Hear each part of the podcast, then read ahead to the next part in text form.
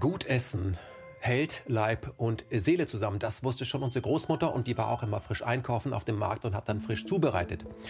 Unsere Eltern waren nicht immer dazu in der Lage, die haben dann eher die Konserven aufgemacht und bei uns ist es so, wir lassen uns das Essen mit dem Fahrradkurier in unsere Single-Haushalte bringen oder gehen gleich zur Currywurstbude. Den Preis zahlen wir allerdings auch. Über 50 Prozent der Deutschen über 18 sind übergewichtig und Diabetes 2 ist eine Volkskrankheit. Das kann es ja nicht sein. Wie schaffen wir es, dass wir die Kontrolle über unsere Lebensmittel zurückgewinnen? Sollten wir zurück in die Küche? Ja, sagt mein nächster Gast Franz Keller, der Sternekoch, der selbst ein Sternekoch weiter gesagt hat, wir haben es ein bisschen übertrieben und Landwirt geworden ist und äh, Bücher schreibt. Dieses hier, das aktuelle Ab in die Küche, ist die Basis des äh, jetzt kommenden Gespräches und ich sage nur, guten Appetit.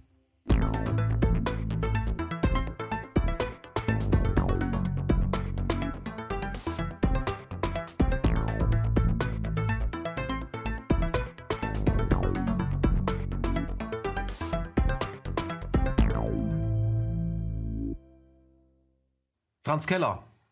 Hallo. Ich begrüße Sie in diesem Keller. Den musste ich bringen. Es tut mir leid. Ja, klar. Herr Keller, wir haben uns äh, neulich schon mal persönlich auf der Buchmesse in Frankfurt kennengelernt. Ich kenne Sie natürlich äh, als Autor und äh, als Koch. Ähm, ich habe Sie noch nie in Ihrem, einem Ihrer Restaurants besucht. Ich konnte mir das bisher nicht leisten, aber ich werde das nachholen. Inzwischen geht es ja. Und ich möchte mit Ihnen über Ihr zweites Buch äh, sprechen, nämlich Ab in die Küche und vor allem Untertitel, wie wir die Kontrolle über unsere Ernährung zurückgewinnen. Bevor wir einsteigen, ähm, wir treffen uns ja in einem Moment, wo wir äh, als Köche oder wo Sie als Koch die Kontrolle über Ihre Gastronomie verloren haben, weil äh, Versammlungsverbot, da geht gar nichts. Ähm, wie, wie ist es? Wie, wie, wie arbeitet man, wenn man Koch ist, in Zeiten der Corona? Für sich selber halt weiter und fertig und äh, beruhigend für alle Beteiligten. Ich habe ja kaum Personal, aber mein Koch hat fünf, sechs, Le mein Sohn hat fünf, sechs Leute und die muss man jetzt halt natürlich ein bisschen ruhig halten. Wir haben alle Existenzängste, auch wir, weil das, was wir tun, wir rangeln sowieso immer gerade am Minimum rum. Man sollte nicht glauben, dass das jetzt sehr finanziell sehr erfolgreich ist, was wir machen. Und äh, ja, und dann muss man halt äh, dranbleiben und weiterkochen. Mhm. Aber Küche ist natürlich äh, und Gastronomie ist natürlich personalintensiv. Die Menschen müssen weiter bezahlt werden. Aber wenn kein Gast kommt, der Geld mitbringt, dann ist irgendwann Schicht. Ja, natürlich. Und mhm. das ist äh, das ist ja das große Thema jetzt gerade. Das größte überhaupt. Also die Leute da irgendwie zu beruhigen, dass es weitergeht. Und äh, ja, mein Sohn hatte gerade im Februar Betriebsurlaub, vier Wochen.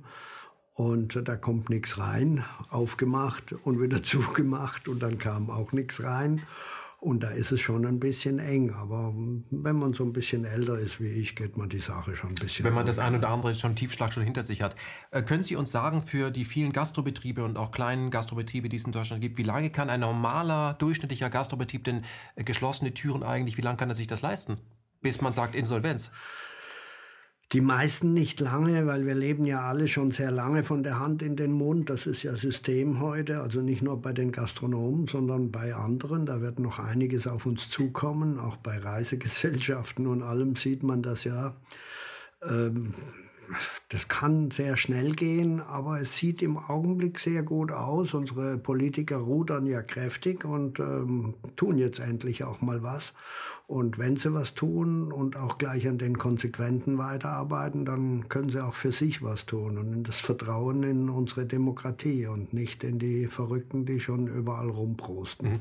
Sie sind ähm Spitzenkoch. Sie haben lange in der Sterne-Gastronomie gearbeitet, sich dann irgendwann bewusst davon verabschiedet, sind äh, dann überzeugter Landwirt geworden ab 2010. Das ist auch ein sehr harter Job. Ähm, Sie sind aber auch ein sehr politischer Mensch. Wie, wie, wie gehen Sie denn damit um oder wie beurteilen Sie die aktuellen Handlungen unserer Politik bezüglich Corona? Ist das überreagiert? Ist das korrekt? Ist das, äh, wie man, oder, ist, oder hat man Angst? Ob nichts es, Falsches zu tun. Ja, ob es überreagiert ist, wird man hinterher sehen. Dass man etwas tut, ist absolut richtig. Und ich sehe schon einiges positiv auch daran, mal, mal so ein bisschen die Karre runterzufahren und ein bisschen nachdenken, Zeit zum Nachdenken haben und auch Verantwortung zu übernehmen, was ja heute keiner mehr will, auch die Jungs in der Politik nicht. Man guckt ja immer bis zur nächsten Legislaturperiode. Jetzt ist ein Ding gekommen, wo man sieht an Italien, äh, man muss aufpassen, dass es weitergeht. Und wenn man nichts tut, kann es wahrscheinlich schlimmer kommen, wie wenn man etwas tut. Und ja, die sollen jetzt mal ihre Arbeit machen und sollen auch gucken, mit, äh, dranbleiben an den ganzen Konsequenzen und vielleicht lernen wir ein bisschen was so Systemrelevantes, so mhm. mit dem Gesundheitswesen und so, dass halt nicht alles immer nur auf Gewinn ausgerichtet sein kann. Mhm. Also vor allem das Gesundheitswesen kann ja kein, kein Laden sein, wo man, wo man Plus macht, unbedingt. Ja, ja, natürlich nicht. Genauso wenig wie die Bahn oder so. Es gibt Dinge, die hat, die haben, hat man einfach verkehrt angefasst. Und man, ja, nichts gegen den Kapitalismus, ich kenne auch nichts Besseres, aber man sollte ihn wenigstens zügeln. Und ich glaube, das Zügeln hat man die letzten zehn, zwölf Jahre etwas vergessen. Mhm. Sie sind ja regelmäßig in den USA. Sie haben ja im Vorgespräch gesagt, um auch Abstand von allen zu bekommen, aber eben auch zu sehen, was auf uns zurollen könnte, weil die Amerikaner sind ein paar Jahre voraus die sind uns immer in allem voraus, weil sie sehr pragmatisch sind, ob das jetzt gut oder schlecht ist. Ich muss halt so weit weg, weil nur dann komme ich runter, dann habe ich auch Ruhe. Also ich könnte nicht irgendwie äh, jetzt an Tegernsee fahren und dann nicht an, an zu Hause denken. Wenn ich weit genug weg bin, dann komme ich auch zur Ruhe und dann kann man frei denken. Und in Amerika habe ich halt immer sehr viel gelernt, Positives wie Negatives. Negatives manchmal sehr, sehr lange im Voraus.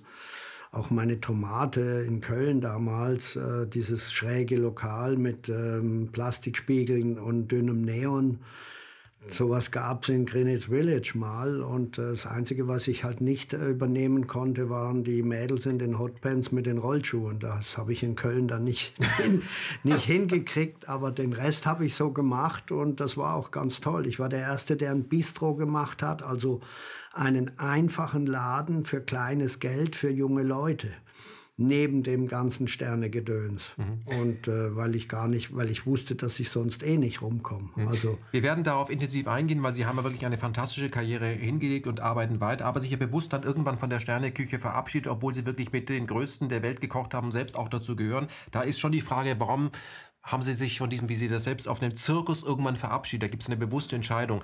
Aber bevor wir da einsteigen, vor allem das Wort, äh, wie wir die Kontrolle über unsere Ernährung zurückgewinnen, beinhaltet ja, dass wir sie offensichtlich verloren haben, diese Kontrolle über unsere Ernährung. Also wir, wir tun uns jeden Tag was rein und, und, und, vertrauen auf die Industrie, dass das schon in Ordnung sei, wohl wissend, dass das nicht in Ordnung ist. Ähm, was ist das wichtigste Werkzeug in der Küche? Der Kochlöffel und das Messer. Und der Topf. Der Topf. Mhm. Das heißt aber, Sie arbeiten am meisten schon mit dem Messer. Ja, natürlich. Mhm. Man muss ja auch ein bisschen schnippeln und so. Und da. Man braucht eigentlich sehr, sehr wenig. Nur das weiß ja keiner mehr, weil Essen ist zur Nebensache geworden. Man schiebt sich was rein, wenn man plötzlich Hunger verspürt, ob man jetzt an der Tanke ist oder am Kiosk oder was weiß ich was oder im Büro, ist völlig wurscht. Also die Beschäftigung mit dem Essen kommt zu kurz weil wir zu viele Dinge im Kopf haben, die angeblich auch sehr wichtig sind, aber da kann jetzt ja mal jeder ein bisschen in Ruhe revigieren, was denn wirklich wichtig ist. Und ob es nicht wirklich wichtig wäre, seine eigene Maschine mit den richtigen Grundbedürfnissen zu versorgen, so wie es viele auch mit ihren tollen Autos tun. Hm, die füllen da nicht den Billigsprit rein und sorgen für das neueste Öl und sie selbst geben sich den letzten Wahnsinn rein. Genau. Aber Herr Keller, Hand aufs Herz, wann haben Sie denn Ihre letzte Currywurst gegessen? Äh, ich habe selber ja eine gemacht und erfunden, auch die Soße dazu. Äh, das kam über Not, weil wir mussten anfangen, Kälber zu schlachten und Kälber schlachten wollte ich eigentlich nie schlachten, nur ich hatte zu viel Bullenkälber. Ja, und dann habe ich eine tolle Kalbswurst gemacht, Kalbshaxen, Kalbsrücken, Kalbskotelett, alles wunderbar.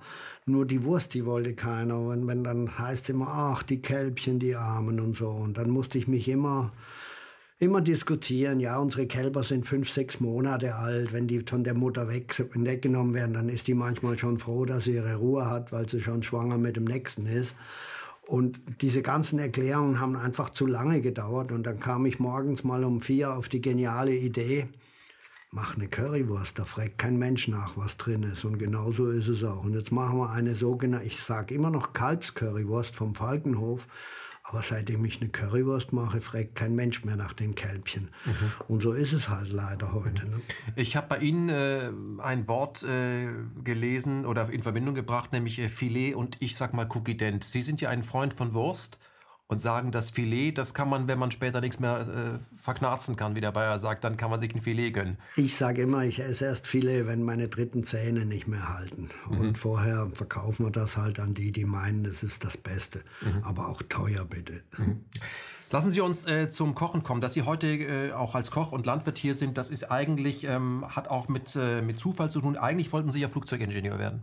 Ja, das war eine Idee eines kleinen Jungen, weil ich jemanden kennengelernt habe, der hieß Zensch und stammte aus Dresden und muss irgendein großes Tier gewesen sein in der Flugzeugindustrie im letzten Krieg.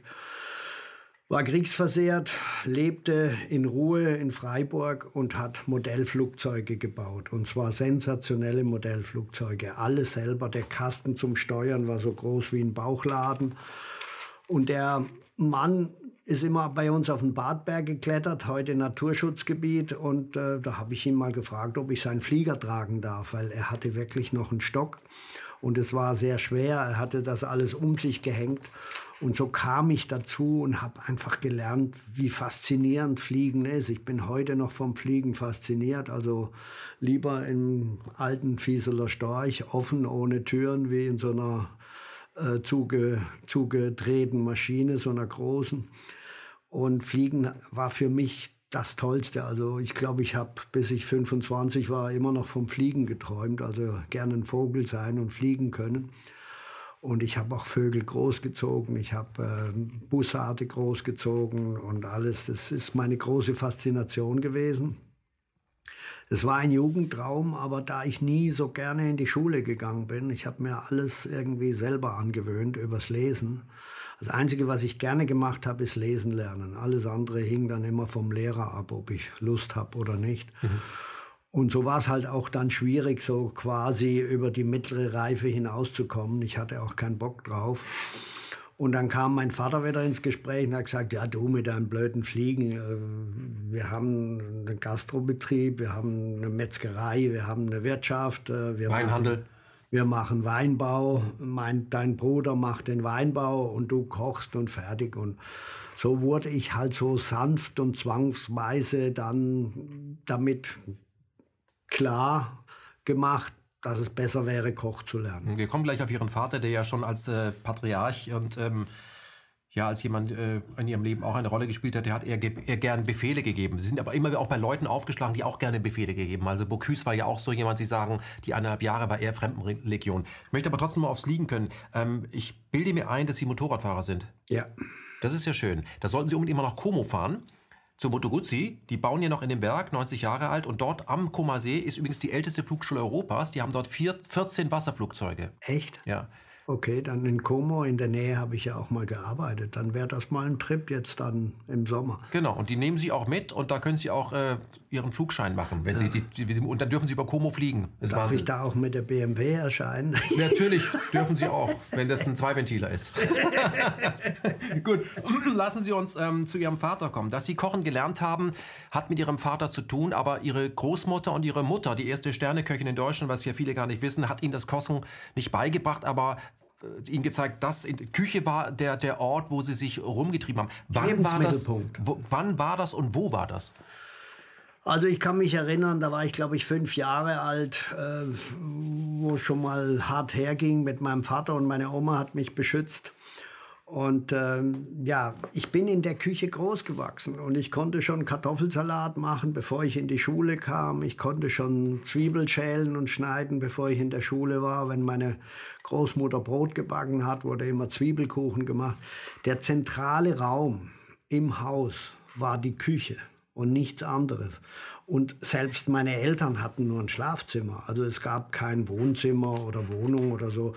Die hatten auch keine eigene Küche. Es war die Küche in der Wirtschaft, in der wir aufgewachsen sind.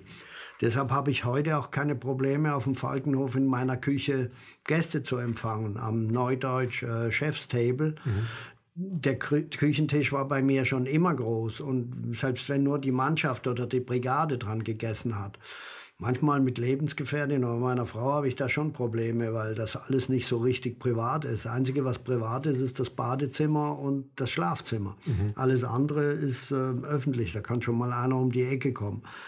Aber das finde ich auch völlig normal, weil wir leben ja auch in einer Kommunikation und äh, die geht nicht nur über WhatsApp und über SMS und Mail, sondern die geht über Menschen. Mhm. Und äh, deshalb zentraler Ort für alles, für gutes Leben, für Gespräche, für Streit, für alles ist die Küche. Also ich habe mich auch lange Zeit in der äh, Gastronomie dahingehend rumgetrieben als Reporter, weil ich wissen wollte, was essen eigentlich Spitzenköche. Ich war dann im Le Canard oder ich war im Landhaus Scherrer und ich habe dann beim Personalessen immer gesehen, dass die immer Kartoffelsuppe gegessen haben. Die hatten keinen Bock mehr auf Austern. Das war auch, Können Sie das bestätigen? Ja klar, das war auch in Frankreich so. In meinem ersten Betrieb in Tournus beim Duclos da gab es immer ein großes Mittagessen, Frühstücken sowieso nicht, Croissant, Kaffee und fertig. Und ähm, da gab es auch noch diese blöde Cappuccino-Welle noch nicht, sondern es war einfach nur schwarzer Kaffee und Croissant und fertig und höchstens Butter und Marmelade dazu. Aber mittags haben wir immer richtig gegessen und das war halt dann nach dem Service um halb drei. Und wenn alles raus ist, der Patissier, der war dann der Dumme, weil der musste noch die Desserts schicken, der bekam dann hinterher erst. Und abends gab es immer eine pürierte Gemüsesuppe mit dem Brot vom vorigen Tag. Also weggeschmissen wurde nichts? Nein, natürlich nicht. Und Abendessen war ganz einfach und da habe ich auch gelernt, dass die Franzosen zu Hause auch so essen. Und Heute reden wir alle von Gesundheit, man soll nicht so spät viel essen und was weiß ich was. Dabei gibt es keine Restaurants mehr, die mittags aufhaben, weil alle nur abends Zeit haben. Dann kommen die Gesundheitsapostel wieder und sagen, man soll abends nicht so viel essen. Ja, das kommt alles von irgendwelchen blöden Frankfurter Bankern, die mir schon vor zehn Jahren gesagt haben, nur Versager können Mittag essen, ne, weil die Zeit haben. Mhm. Das sind Dinge, die sich eingebürgert haben, die einfach blöd und pervers sind. Mhm. Und selbst in Frankreich, wo früher das Mittagessen mit, mit Geschäftskunden eine ganz, ganz wichtige Tradition war, Natürlich hat man da schon mal die Engländer oder die Deutschen oder die Holländer dabei über den Tisch gezogen und erst das wichtigste Gespräch nach dem Essen gemacht, wenn der Cognac schon drin war. Aber das war eine Tradition. Ich habe in Restaurants gearbeitet, wir hatten mittags immer die Bude voll. Und abends kamen dann die Gourmets oder die äh, äh, Esstouristen oder die Leute aus der Gegend, aber ganz selten. Mittags war viel, viel wichtiger. Mhm. Und warum sollen wir da nicht wieder dazukommen? Man hatte damals vielleicht, vielleicht hat es auch damit zu tun, dass man den Krieg überlebt hatte und das jetzt viel mehr gefeiert hat. Hat vielleicht was damit zu tun. Ähm, wesentlich mehr äh, Wert auf das Essen auch in Deutschland gelegt. Ich glaube, 45 Prozent des Gehaltes ging in Essen. Heute liegen wir bei 15 Prozent. Der Rest fliegt in digitale Spielzeuge und Alufelgen. Ähm, aber Sie gehören ja auch zusammen mit Witzigmann zu den Leuten, die in Deutschland die Küche äh, revolutioniert haben. Haben Sie auch mal in Gastein gekocht? Nee, nee, der kommt ja aus einer anderen Gegend. Eckert ist nur ein bisschen älter wie ich. Ja. Wir haben quasi das Gleiche gemacht. Er kommt halt aus der Häberlin-Schule im Elsass und ich aus der Bocuse-Schule. Mhm.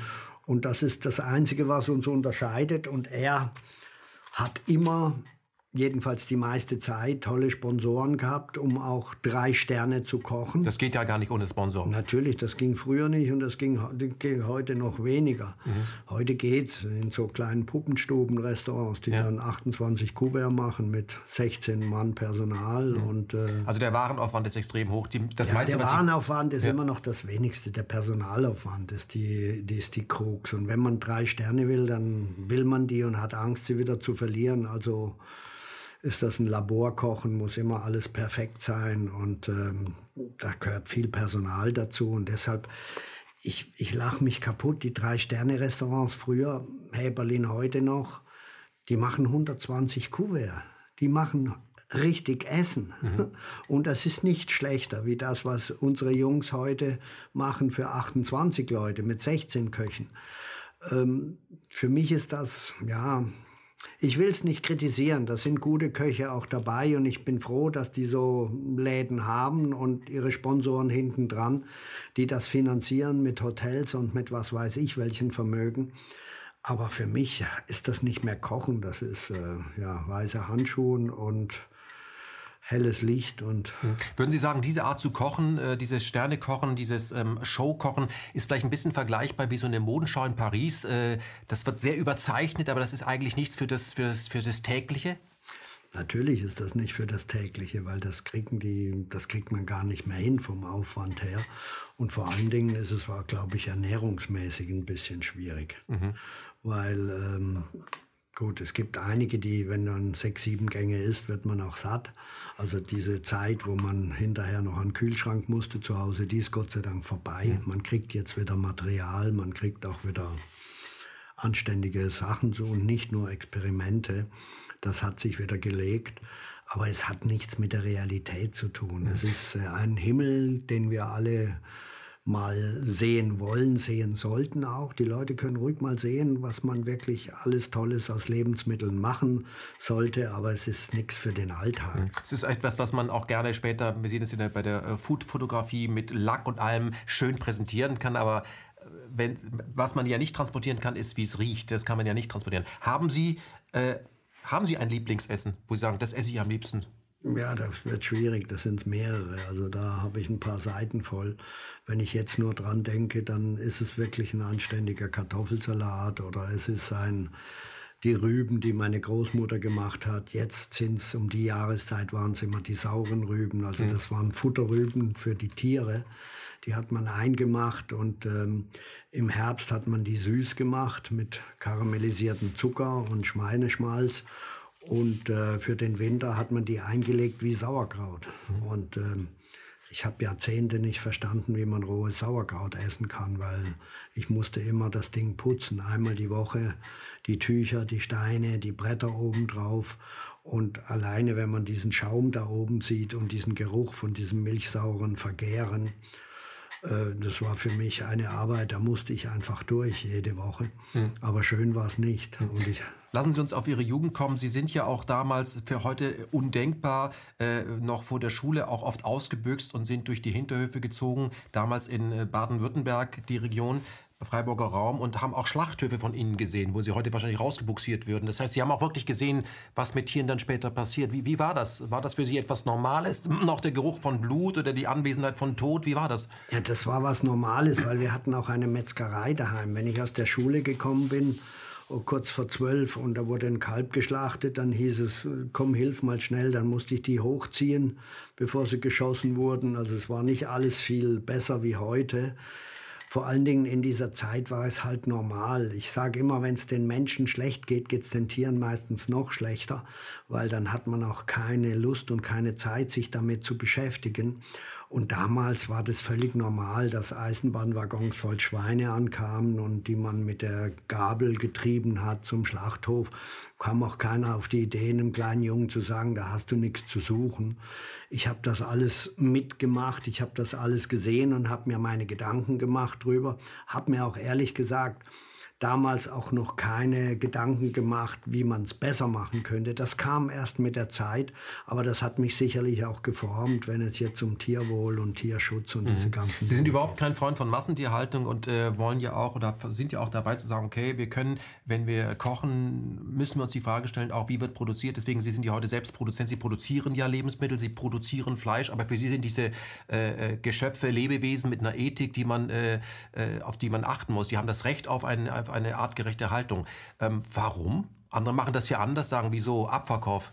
Ja, weil das Quatsch ist. Wir, wir, wir, essen die Tiere ja auch. Und es ist völlig pervers mit unserem Fifi zu Hause, mit den Katzen und was weiß ich was, rennen sie wegen jedem Furz zum Tierarzt.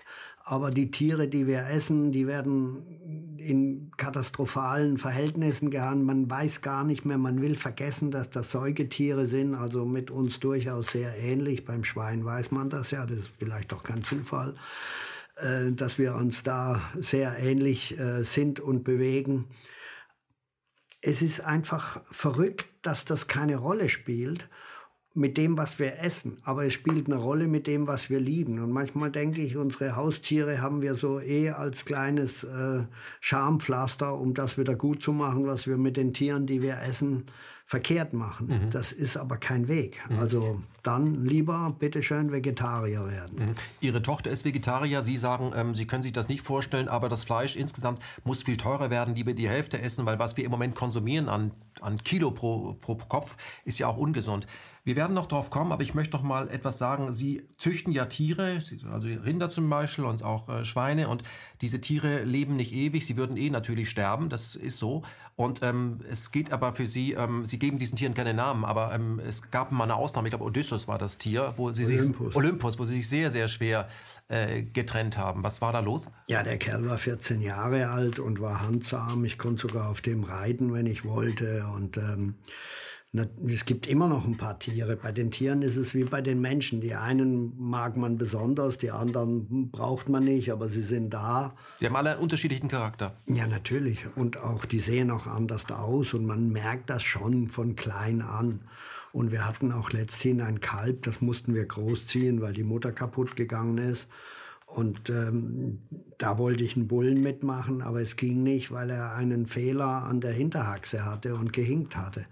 Und dann mussten wir das Tier großgezogen an der Flasche hinter uns hergelaufen, in der Küche mit allem drum und dran, muss man trotzdem die Entscheidung treffen, es zu schlachten, weil es, halt, weil es macht keinen Sinn. Man kann das nicht nehmen zum Züchten, wenn es ein körperliches Gebrechen hat. Mhm. Das wäre Tierquälerei. Ja, Tierquälerei nicht, aber man züchtet dann etwas vielleicht ähm, der Kerl hat das geerbt von seiner Mutter. Das wusste ich, weil ich wusste, dass die auch komisch hinkte. Und dann hinkt der Kerl auf einmal auch, nachdem er zwei, drei Monate alt ist. Dann kann man das nicht zum Züchten nehmen. Man würde ja dann Dinge nachzüchten, die man nicht braucht oder auch nicht züchten sollte. Und das fällt einem schwer. Und, und dass einem das nicht so schwer fällt, gibt man den Tieren auch keine Namen, aber man versucht es denen so recht wie möglich zu machen und dann den Abgang auch so zu verschönern, dass sie es nach Möglichkeit nicht mitkriegen. Mhm. Ähm, wie läuft das bei Ihnen? Gibt's eine, ich habe gelesen, Sterbebegleitung. Ja, das ist mal übertrieben worden. Ich habe nur gesagt, wir würden niemals ein Tier alleine schlachten und aus der Herde herausnehmen. Das sind alles Herdentiere. Auch Kaninchen, auch ähm, die wir züchten, auch Rinder, Schweine. Mhm. Man muss die, die Sozialstruktur verstehen. Ja, natürlich. Und äh, wenn man jetzt eins nur rausnimmt und in einen Anhänger sperrt oder wegbringt alleine, ist der Stress sofort riesengroß. Sind es mehrere, ist es kein Thema. Dann sind die immer noch, also die reagieren nicht anders wie wir übrigens auch. Und deshalb das mit der, da wollte ich einfach nur sagen, wenn wir ein Schwein schlachten, versuchen wir mindestens zwei zu schlachten, besser noch drei, damit die miteinander dahin marschieren und möglichst ganz kurz und schnell äh, getötet werden, ohne irgendwie sich der Situation bewusst zu werden. Hm. Können Sie mal sagen, ähm, weil der Otto Normalbürger meidet natürlich das, weil er damit eigentlich nichts zu tun hat, will diese sterile Abteilung ähm, im Supermarkt haben, äh, also gesichtsloses Fleisch möchte er eigentlich haben. Wie tötet man heute ein Tier? Und wie hat man es früher getötet und wie tötet man das heute? Sie können es ja nicht erschießen auf der Wiese. Also ganz schlimme Zeiten. Nee, ich darf es nicht auf der Wiese schießen. Das ist in Hessen furchtbar schwierig. Äh, wir sind aber dabei. Wir haben Gott sei Dank einen kleinen biozertifizierten Schlachthof zehn Kilometer weg vom Hof noch. Und der läuft auch ganz gut. Es gibt ja wieder so neue Strukturen, nicht mehr dieser ganze bescheuerte Zentralismus, der angestrebt wurde, sondern jetzt gibt es wieder ähm, die regionalen Sachen, kommen wieder mehr, auch von den auch von den amtlichen Tierärzten. Früher hieß es, nee, Hauptsache wir haben wenig Arbeit und wenn das alles beim Herrn Tönis ist, dann ist es umso besser. Das hat in die verkehrte Richtung geführt. Bei uns ist es so, wir können auf dem Hof schlachten. Wir haben ein Schlachthaus und alles. Wir haben auch eine Wurstküche. Aber was ich da oben schlachte, habe ich nicht den Stempel. Das darf ich nicht in den Verkehr bringen. Ich darf also nur meine Gäste auf dem Falkenhof, noch nicht mal die in der Adlerwirtschaft mit bedienen. Wo Ihr Sohn? Wo mein Sohn arbeitet, zehn, mhm. zwölf Kilometer daneben. Das heißt, das dürften Sie nicht mal beliefern? Nee, dürfte ich nicht. Machen wir natürlich trotzdem, mhm. aber das ist mir wurscht. Aber hauptsächlich können wir das nicht. Und ich habe jetzt endlich einen ganz, ganz tollen Metzgereibetrieb gefunden, der selber nicht schlachtet, aber hervorragend arbeitet, auch hygienisch, ein größerer Betrieb mit einem Mann, der sein Metier noch ernst nimmt und nicht eben nur auf Masse macht. Er hat schon Lamm aus der Gegend, er hat schon sogenannte Strohschweine. Das sind Schweine, die wenigstens auf Stroh leben und nicht in ihren eigenen Exkrementen. Mhm. Man muss dazu sagen, diese Tiere haben eine sehr empfindliche Nase. Ja, natürlich. Und, ähm, und da gibt es jetzt ganz, ganz viele Bestrebungen in die richtige Richtung. Und deshalb habe ich den Zirkus ja auch alles angefangen, um da vielleicht ein Beispiel zu geben, wie man es machen könnte. Und äh, jetzt brauchen wir nur noch Leute, mehr Leute, die bereit sind, dann auch ein bisschen mehr dafür auszugeben. Und wenn sie sich anständig ernähren, haben sie auch ein bisschen mehr Geld für, die, für das Fleisch essen halt weniger davon, was ja sowieso gesünder ist. Und wenn sie sich selber kochen, dann können sie auch mehr anständiges Gemüse kaufen. Mhm. Also das sind Dinge, die alle ineinander hineingehen. Muss man sich das vorstellen, Bolzenschussgerät wie äh, in dem Film No Country for Old Men? Ist das das? ja, so ungefähr. Also man, man betäubt das Tier mit einem Apparat, der sehr schwer ist, den man auf die Stirn setzt. Und für mich ist das immer noch die beste Tötungsmethode. Äh, weil das Tier sofort betäubt ist und dann wird es gestochen. Das heißt, man trennt die Halsschlagader. Das, sind, das ist im Grunde genommen doppelt gemoppelt. Also einmal wird die Hirnzentrale ausgeschaltet, indem sie zerstört wird, indem das Hirn wirklich selbst zerstört wird. Dann ist gar nichts mehr. Dann sind wir weg. Und dann kommt noch dazu, dass das Hirn kein Blut mehr bekommt, indem sofort gestochen wird. Mhm. Dann kommt keine Blutzufuhr mehr. Das ist die sicherste Methode. Und heute gibt es Metzger, die haben sogar, die, die haben Angst davor, weil wenn man so einen Schussapparat ansetzt, muss man auch seine Ruhe haben. Und das kann man wahrscheinlich auch nicht in einer Stunde 3000 Mal tun, sondern da braucht man eine ruhige Hand und äh, das geht in der Massenhaltung nicht oder in der Massenschlachtung. Aber das ist das sicherste Zeichen. So haben wir auch unseren Olympus getötet. Der ist in ein sauberes Schlachthaus reinmarschiert, hat mal geguckt, hat sich gewundert und dann war es auch schon vorbei. Mhm. Trotzdem braucht sie im Anschluss eine Flasche Cognac. Hinterher, ja. Mhm. Ja, also ich habe das gebraucht, weil ich halt ein besonderes Verhältnis zu dem Kerl hatte. Aber normalerweise braucht man das nicht. Äh, das sind Profis, nur die müssen halt wieder lernen, das nicht mit dieser blöden Elektrozange zu machen und schon gar nicht mit Stickstoff. Ich habe da schon ein paar Mal böse Worte in den Mund genommen, äh, die mir dann sehr, sehr böse genommen wurden, was da alles passiert und wie man wirklich Tausende von Schweinen in, in Stunden tötet, indem man sie in Stickstoff reinlässt und äh, dann quasi erstickt. Ersticken ist sicherlich nicht der netteste und schnellste Tod, das wissen wir. Ähm, nur weil es anders nicht mehr geht in diesen Mengen. Mhm. Äh, glauben Sie, dass wenn man äh, Schüler mal auf Schlachthöfe führen würde, dass deren Fleischkonsum sich auf jeden Fall reduzieren würde? Äh, schwierig. Ich hatte, ich habe einen Freund äh, aus dem Badischen, der hat so, der ist auch so aufgewachsen wie ich und hat gesagt, du, mein Sohn hat jetzt gerade ein Abi gemacht. Ich finde, der sollte jetzt mal bei einem Schlachtfest dabei sein. Fand ich eine gute Idee. Dann habe ich gesagt, aber du, du mit deinem Sohn, hm, sag, frag den doch mal, ob er seine Schulkameraden mitbringt. Und dann haben wir eine Gaudi draus gemacht. Dann sind die einen Abend vorher angereist.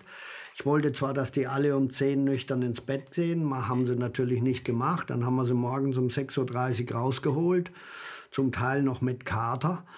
Und dann waren acht Jungs dabei beim Schlachtfest und äh, beim Schlachten auch morgens, als wir das Schwein getötet haben oder die Schweine, weil wir haben auch zwei da getötet.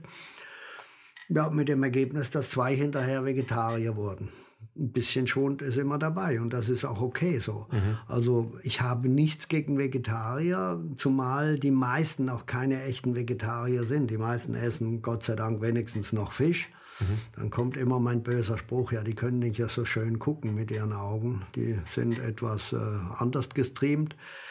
Wir wissen, dass viele Vegetarier Vegetarier sind aus Protest gegen das, was wir heute mit Tieren für unseren Fleischkonsum machen. Und das ist auch richtig. Das ist ein Protest, den man ernst nehmen sollte. Die Branche nimmt ihn nicht ernst, weil wir exportieren dann lieber. Also mhm. es ist noch nicht weniger gezüchtet worden, nur weil wir immer mehr Vegetarier mhm. haben. Oder wir importieren äh, Popcornfleisch. Das habe ich bei Ihnen gelesen, das kann nicht sein. Doch, ist so. Das müssen Sie mal erklären. Das Was ist das denn jetzt? Das habe ich dort auch gelernt. Da muss man ein bisschen weiter ausholen. Die Amerikaner haben natürlich auch das Problem, das Massenphänomen, dass sie sehr viel Fleisch brauchen, sehr viel Fleisch konsumieren. Eine Zeit lang ist man da mit Hormonen umgegangen, damit die Viecher aggressiver fressen, schneller wachsen und, und, und. Wiederkäuer. Ja, Wiederkäuer, alles gut. Ähm, dann kam man auf die Idee, weil mit den Hormonen, das kam nicht so gut an, vor allen Dingen nicht im Ausland, ähm, Einfuhrsperren und, und, und. Mhm.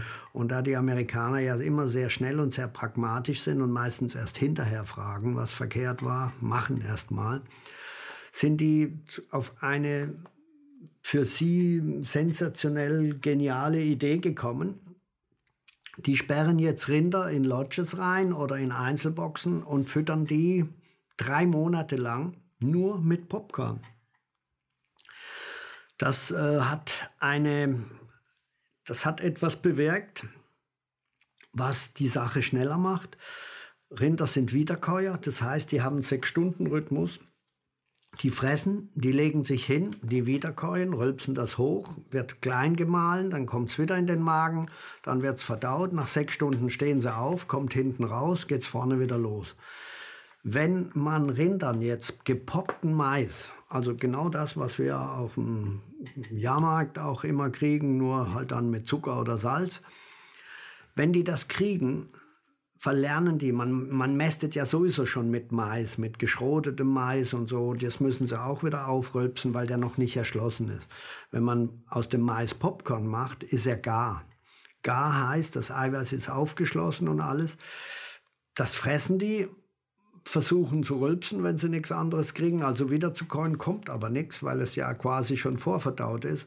Und so lernen die Viecher innerhalb von einer Woche, noch nicht mal eine Woche, wieder keulen, brauchen wir nicht mehr.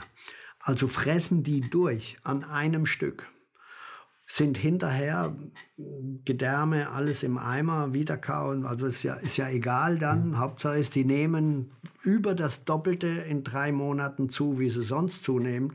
Also die machen das mit Tieren, die zwölf Monate alt sind. Zwölf Monate ist so quasi ausgewachsen, aber noch nicht, ähm, noch nicht dick und mhm. groß. Postpubertär. Ja, bei uns sind es ja mit 27 bis 27 kann man essen wie der Teufel und ab 27 nimmt man dann zu, geht es mhm. dann auf die Hüften und auf den Bauch. Bei denen ist es etwas früher ähnlich. Und dann nehmen die in drei Monaten, also ab ihrem zwölften Monat, meinetwegen nehmen die bis zum 16., 17. Monat mindestens doppelt so schnell zu super fett, super marmoriert. Alles, was beim Rindfleisch heute etwas mit Qualität zu tun hat, hat es aber nicht unbedingt. Das Sieht nur so aus? Ja, man hat es uns beigebracht. Das ist toll, wenn es fett ist. Schwein muss mager sein, völlig pervers. Ein hm. Schwein, was nicht fett ist, ist einfach nur eine arme Sau und schmeckt auch nicht. Aber dort ist es angekommen. Beim Rind muss es fett sein. Und so haben die Jungs natürlich mit ihrer riesen Maisproduktion und mit dem Rindfleisch auch nochmal wieder einen ganz passablen Gewinn, in dem das alles schneller geht. Hm. Würden Sie sagen, das ist pervers? Ja, das ist pervers, weil es ist ein Wiederkäuer. Es gab ja schon mal so Ansätze, damals, als wir diese Kreuzfeld-Jakob, diese Rinderwaren-Ding hatten, da hieß es immer, die haben das, weil man tierisches Eiweiß, also verschredderte Tiere ja. da gefüttert hat. Das war aber nicht der Grund. Das wurde auch gemacht, wurde dann aber eingestellt, weil es einfach nicht mehr, ja, weil es zu populär war und alle haben es gewusst. Aber es war nicht der Grund für die Krankheit. Der Grund für die Krankheit war ein ganz anderer. Es gab damals schon einen Professor, der geforscht hat in die Richtung, konnte es aber noch nicht sagen. Der kam dann zwei Jahre später mit der Wahrheit heraus, da hat es aber keinen mehr interessiert. Man hat damals eine Reinzucht gemacht mit einem Bullen, der dafür zuständig war, Kühe zu zeugen, die am Tag 40, 45 Liter gegeben haben. Also das ist ja auch genetisch irgendwo bedingt. Mhm. Das sind aber letztendlich Hochleistungsmaschinen, die brauchen Kraftfutter, sonst geht das gar nicht. Ja, wenn die so auf die Wiese kommen und ihr Kraftfutter nicht geben, dann gehen die ein wahrscheinlich, weil die so schon überzüchtet sind. So viel Gras können die gar nicht fressen, wie die brauchen, um dem Milchstandard nachzukommen. Jedenfalls dieser eine Bulle, der tausendfach und abertausendfach per Sperma auf Kühe verteilt wurde, der hatte genau dieses Gen drin. Und deshalb hatten wir plötzlich hunderte von, von, von Rinderwarenfällen. die gab es schon in meinem Dorf. Wir hatten so eine kleine Milchzentrale. Es waren acht oder neun Bauern, die Milch produziert hatten. Wenn die einen Bauer hatte, der hatte eine Kuh, die 16 Liter am Tag gegeben hat, dann war der schon der King. Ne, heute sind wir beim, beim Dreifachen. Und damals gab es schon, da gab es die Freibank, wenn ein Rind oder ein Schwein krank war, wurde das notgeschlachtet, das Fleisch auf der Freibank zum halben Preis verkauft, alle haben sich gefreut. Da weiß ich aus zwei Fällen, weil wir ja selber eine Metzgerei hatten, die, oh, der Schneider hat eine verrückte Kuh, gibt wieder Fleisch nächstens billiges. Ne? Also es, war, es gab das früher schon mal, so wie es bei uns das auch gibt. Mhm. Aber durch Aber, die Zentralisierung äh, ist einfach... Ja, durch diese Reinzucht, mhm. durch dieses einfach dieses Züchten mit den Spermien von einem Bullen hat man das wunderbar verteilt auf alles. Mhm. Und das ist doch eigentlich ein gutes Beispiel, nur es hat keinen mehr interessiert dann. Die Sache war geritzt, wir haben jetzt eine eine, äh, äh, eine Zollbehörde in Saarbrücken, die jetzt nichts anderes tut, wie Rinderpässe verteilen. Also jedes Rind hat inzwischen einen Pass. Also dass es kein Lichtbild dabei ist, fehlt Komm, eigentlich noch. Das, Ja, das wäre vielleicht gar keine schlechte Idee. Ähm, die kriegen als kleine Kälber schon so, ein, so riesen Ohrmarken dran. Da gibt es einen Kollege, der sich seit Jahren wehrt, der fast pleite gegangen ist, wenn wir ihm nicht einen anständigen Anwalt besorgt hätten.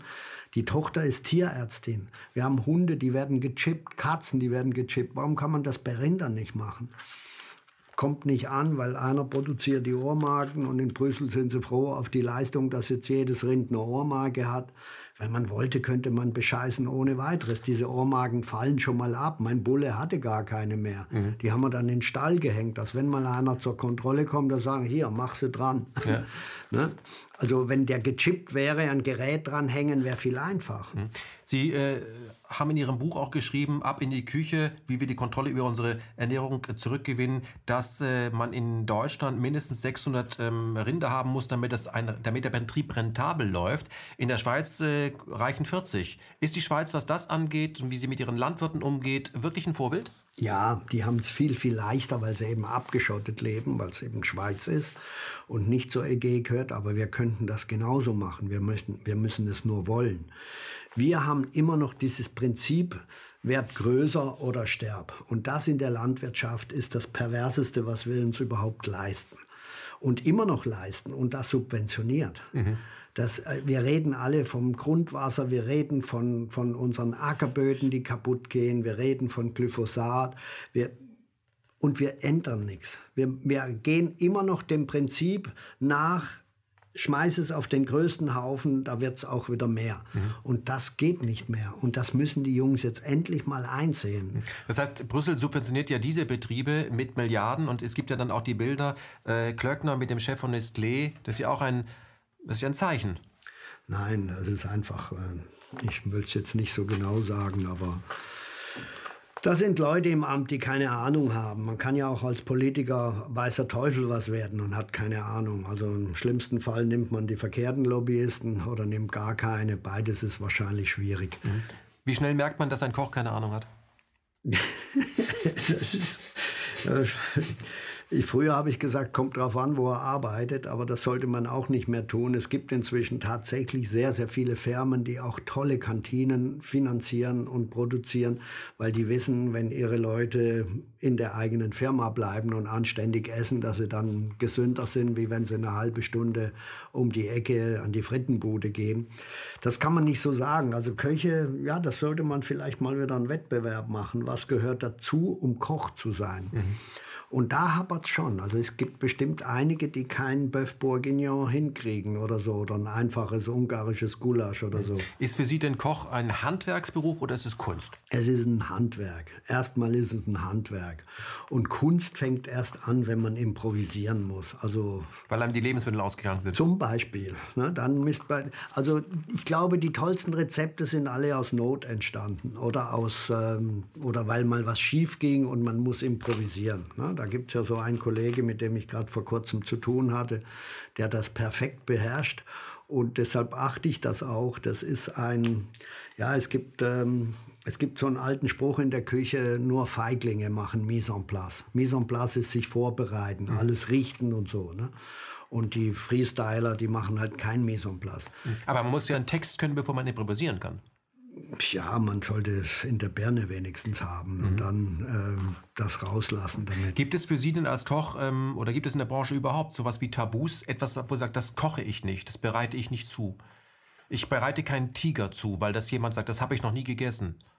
Das weiß ich nicht. Es gibt Köche, die haben Tabus, die arbeiten nicht mehr mit Fleisch. Alles gut.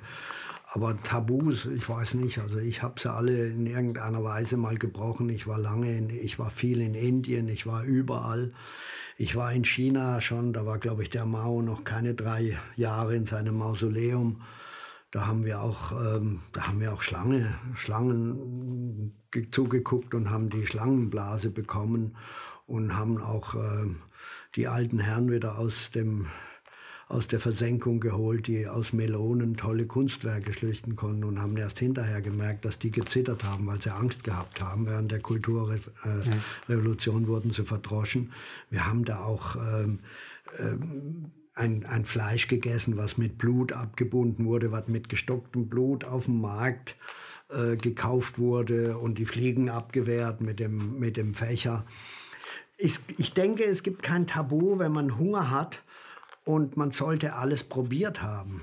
Also ich habe auch jahrelang in Köln äh, Bulleneier gemacht und habe die als Kalbsbries verkauft, aber nur an meine Freunde, also positiv veräppeln nenne ich das. Mhm. Und manchmal muss man heute auch, ich habe vor drei Wochen, habe ich ähm, habe ich vier, fünf Zungen gehabt, die ich äh, hatte vom Schlachten. Und Zunge ist etwas, was die meisten Leute sagen, ich geht, das esse ich nicht.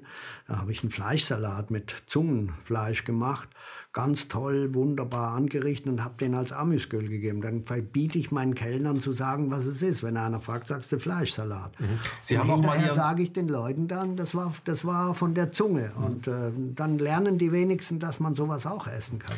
Herr ähm Keller, weil Sie gerade von Zunge sprechen, Sie haben auch mal dafür gesorgt, dass jemand die Zunge gelöst wurde. Sie haben äh, Radeberger von der Tanke organisieren lassen, um bis Herrn Putin hinzustellen. Was war da los? Ja, weil das lief alles ein bisschen schwierig am Anfang und keiner hat mir gesagt, äh, bis vor fünf Stunden vorher, dass der auch gerne ein deutsches Bier trinkt und mhm. natürlich Radeberger, weil er ja in Ostberlin der Chef war von diesem komischen Dienst da, den er damals vorstand. Mhm. Er trifft bei Ihnen im Restaurant Angela Merkel, muss man dazu genau, sagen. Genau, ja. Und wir wollten ihm natürlich Sekt geben vom damaligen ähm, Außenminister, der, dessen Bruder, der hieß Jung und sein Bruder hat ein Weingut. Und dann wollten wir ihm jetzt schon mal aus der Richtung einen Sekt kreieren. Und dann habe ich gehört, dass der sehr gerne von den Russen, die bei uns auf dem Dach die Richtgeräte und alles aufgebaut haben. Und hinten den Weg planiert, damit man flüchten kann. Damit also ziemlicher Aufwand. Bis, ja. Wenn der Präsident kommt, ziemlicher Aufwand. Ja, Wahnsinn der war wirklich wahnsinns, wahnsinns groß. Und, ähm, und dann habe ich gehört, der trinkt gerne ein Bier. Und dann habe ich natürlich einen meiner Jungs losgeschickt und habe gesagt, besorg Radeberger, egal wo, egal wie, Sonntag. Und da sind ja nur die Tanken auf. Ja, und dann kam der halt mit zwei Sixpack und das hat voll funktioniert, weil der hat gestrahlt und auf Deutsch gesagt, ja gerne, lieber ein Radeberger. Mhm. Ähm, er kam mit einem äh, großen Delay, ich glaube drei oder vier Stunden. Äh, Frau Merkel, die immer sehr pünktlich ist, wollte eigentlich schon abfahren und äh, hat Ihnen ja, glaube ich, gesagt, wenn der mit mir jetzt Russisch spricht, dann möchte ich, dass Sie nach zwei Stunden das Dessert beenden. Aber Sie haben hier auch gezeigt, Sie, dass Essen Politik ist. Die haben sich beim Essen so gut wieder verstanden. Es war damals eine relativ schwierige Beziehung zwischen Deutschland und Russland. NATO-Osterweiterung 2007 war das, als es so richtig geknarzt hat, dass über das Essen die zueinander gefunden haben. Ja, natürlich. Essen verbindet ja und wenn man noch was trinkt, geht es noch schneller. Und äh, genau das hat viel genützt, weil sie war wirklich sehr schlecht drauf und hat gesagt, wenn wortwörtlich, wenn der mit mir Russisch spricht, dann möchte ich, dass ich in zwei Stunden wieder zu Hause bin. Mhm. habe ich auch gedacht, das wird ein toller Abend. Und ähm, er kam und die Fotografen wurden rausgeschmissen, die ernsten Gesichter waren weg und sagt zu ihr, Angela, tut mir echt leid, ich bin wirklich zu spät gekommen, weil ich nicht fliegen konnte. Und äh, dann hat sie gestrahlt und mit ihm Deutsch gesprochen und dann kam ich mit dem Aperitif und habe das Bier erwähnt und alles war gelaufen und ich glaube, der hat drei Radeberger getrunken. Zum Schluss hat sie ja für ihn auch noch ein Dessert bestellt, was er eigentlich gar nicht wollte und sie haben dann gemeinsam aus einer Dessertschale mit zwei Löffeln gegessen. Ja, das... Äh, so was passiert. Ja, so wie zu Hause, ne? wenn die Dame nichts bestellt, weil sie ja nicht viel essen will und es dir dann selbst von deinem Teller klaut. Mhm. Das kennen wir ja alle von zu Hause und genau so war es. Sie hat darauf bestanden, dass er noch ein Dessert kriegt, weil sie nur Käse gegessen hat, was sie immer tut. Und er hat gesagt, nein, ich bin satt. Und sie hat gesagt, ja, und dann haben wir das hingestellt und dann habe ich es ihm hingestellt und habe gesagt, bitteschön, da, da, da, da, da, da habe ihm der erklärt, die fünf Sachen. Und er hat gesagt, danke und hat aber keine Anstalten ge gemacht, einen Löffel in die Hand zu nehmen. Dann ist sie gekommen und hat seinen Löffel genommen und hat das alles noch probiert und alles war gut und wir haben alle gegrinst. Mhm. Trotz der harten Sicherheitsvorkehrungen hatten es ja trotzdem zwei Omis durch die äh, Sicherheitsschleusen geschafft, die dann dort... das war auch ein gutes Ding, ja. Mit dem kleinen Wagen angekommen sind. Der Laden war sechs Stunden mit Helikopter, mit allem, das ganze Dorf zu. Die durften nicht nur aus den Fenstern gucken und nur die, die da wohnen und es war alles Chaos an einem wunderschönen, klaren Sonntag. Und es war, man kam nicht vorwärts, überall Schlangen, weil gesperrt und so auf der Straße. Und dann kamen zwei ältere Mädels aus ähm, Heidelberg, die Stammkunden bei uns waren und die sind mit ihrem kleinen äh, Renault an allem durchgefahren, hinten in den Hof rein und kamen, standen plötzlich im Lokal. Und die ganzen Jungs mit den Dingern im Ohr und alles wurden plötzlich furchtbar nervös. Ich sagte, Angst, kein, kein Thema, das Stammgäste von mir. Da haben, und das war um halb um fünf, glaube ich, und die kamen dann um halb neun oder so. Dann haben die den Laden noch mal etwas durchgerüttelt, weil sie gemerkt haben, alles ist da doch nicht ganz so sicher. Ne? Und ich habe die dann auch bedient. Ich habe gesagt, nee, nee, die schmeißen wir jetzt nicht raus. Die kriegen jetzt erst was zu essen. Ob die kommen, wissen wir ja eh noch nicht und wann sie kommen. Die kriegen jetzt was zu essen. Da waren die zwar nicht einverstanden, aber ich habe darauf bestanden. Mhm. Heute, dass heute ähm, äh, Spitzenpolitiker auch mal äh, sich in dem äh, Umfeld eines Koches blicken lassen, ist ja fast schon äh, normal. Äh, das war mal anders. Sie äh, sagen, Walter Scheel war einer der Ersten, der etwas für, die, für diesen Blick auf die Küche, um die, den veränderten Blick getan hat. Ja, und später kam noch der Oscar Lafontaine, der dafür auch noch geschimpft wurde. Äh, ja, in Bonn, die hatten ja noch nicht mal eigene Köche. Da hat Steigenberger, glaube ich, die Küche immer geliefert jeden Tag, also Catering. Mhm. Und ist im Élysée-Palast anders? Ja, da habe ich mal mitarbeiten dürfen, als der Bocuse dort war. Und äh, da habe ich gesehen, die haben einen Drei-Sterne-Laden, die machen jeden Tag 120 Kuvert. Die arbeiten fürs Personal noch für 200 Leute. Da ist eine Mannschaft von, glaube ich, damals waren es 29 Mann in der Küche jeden Tag und ein Küchenchef. Und die hatten zwar keine drei Sterne, aber die hätten die locker bekommen, wenn sie sie gewollt hätten. Aber das war ja diskret. Das kann man sich in Deutschland nicht vorstellen. Was meinen Sie, was da los wäre? Unsere äh, Bundeskanzlerin darf ja noch nicht mal eine neue Maschine kaufen zum Rumfliegen. Die muss mit so einer alten Krähe rumfliegen. Und, äh, und dort hat man das beste Essen, die besten Sachen. Das ist äh, in Frankreich ist ein Präsident immer noch so was wie ein, Royal, wie ein König und das gehört dazu. Mhm. Das gönnen die Franzosen dem auch, weil der muss ja auch Frankreich repräsentieren. In Deutschland undenkbar und der Scheel war der Einzige, der da mal auf den Putz gehauen hat. Und so durften wir auch mit Eckhard Witzigmann, ich glaube, wir waren fünf oder sechs Köche. Mein Vater hat das diplomatisch so gemacht, dass mehrere da waren und nicht nur wir. Und Scheel hat gesagt, ja, dann kommt mal Villa Hammerschmidt und dann kommt die Elisabeth, die Königin Elisabeth und Prinz Philipp und dann machen wir ein tolles Menü. Dafür waren wir zwei Tage eingesperrt, aus Sicherheitsgründen. Und äh, ja, und dann musste das ganze Menü, wir haben neun Gänge gemacht, musste in einer Dreiviertelstunde durchserviert werden. Der Scheel hat es erst beim vierten Gang gemerkt, weil er redet ja immer sehr viel oder hat immer viel geredet. Immer wenn die Königin die Gabel weggelegt hat nach einem Bissen, wurde der Gang abserviert und mit dem einen abservierten anderen schon wieder der nächste. Ne? Und dann kam er mal zwischendurch in die Küche und hat gesagt, das hat aber das Protokoll von der Königin bestimmt. Und wir waren so frustriert, es war furchtbar. Also die Teller waren zum Teil noch nicht mal angegessen, weil sobald die Lady ihr Besteck hingelegt hatte, zack, kam der nächste Gang. Und mhm. das Protokoll von ihr hat gesagt, wir müssen da und da wieder draußen sein. Sie haben äh, auch als äh, ja, rebellischer Sohn, das hat mit Ihrem Vater zu tun, für Anti-AKW-Menschen äh, gekocht. Würden Sie heute für die Gelbwesten kochen? Ja klar, sofort. Zwischen dem Tränengas, was isst man am besten? Ähm, ein Eintopf. Linseneintopf mit mhm. meiner Leona. Mhm. Lassen Sie uns äh, nochmal auf Ihren Vater kommen. Ihr Vater war ein sehr autoritärer Mensch, äh, der Ihnen aber trotzdem etwas vermittelt hat, nämlich vom äh, Einfachen das Beste. Ähm, der auch für Sie festgelegt, also entweder Landwirt oder Koch. Sie sind dann Koch und Landwirt geworden. Trotzdem gelernt haben Sie bei Hans Beck äh, Zehinger Burg. Können Sie mir erklären, Hans Beck hat Sie stark geprägt? Ja, weil Hans Beck war einer der wenigen deutschen Köche, der die Chance hatte, in der Schweiz bei einem ähm, direkten Lehrling noch vom Escoffier zu arbeiten. Hm. Beschreiben Sie, was heißt das? Escoffier ähm, ist einer der größten äh, Reformer der französischen Küche gewesen, also vor Point, also heute wird man sagen Bocuse, Point, Escoffier. Mhm. Und Escoffier hat äh, damals schon in den tollsten Hotels gearbeitet, immer gesponsert, hat nie äh, gearbeitet mit äh, Gewinn, sondern also man hat dort Kalbschü nicht aus Kalbsknochen gemacht, sondern aus Kalbshaxen. Ne? Also das Fleisch mitverkocht.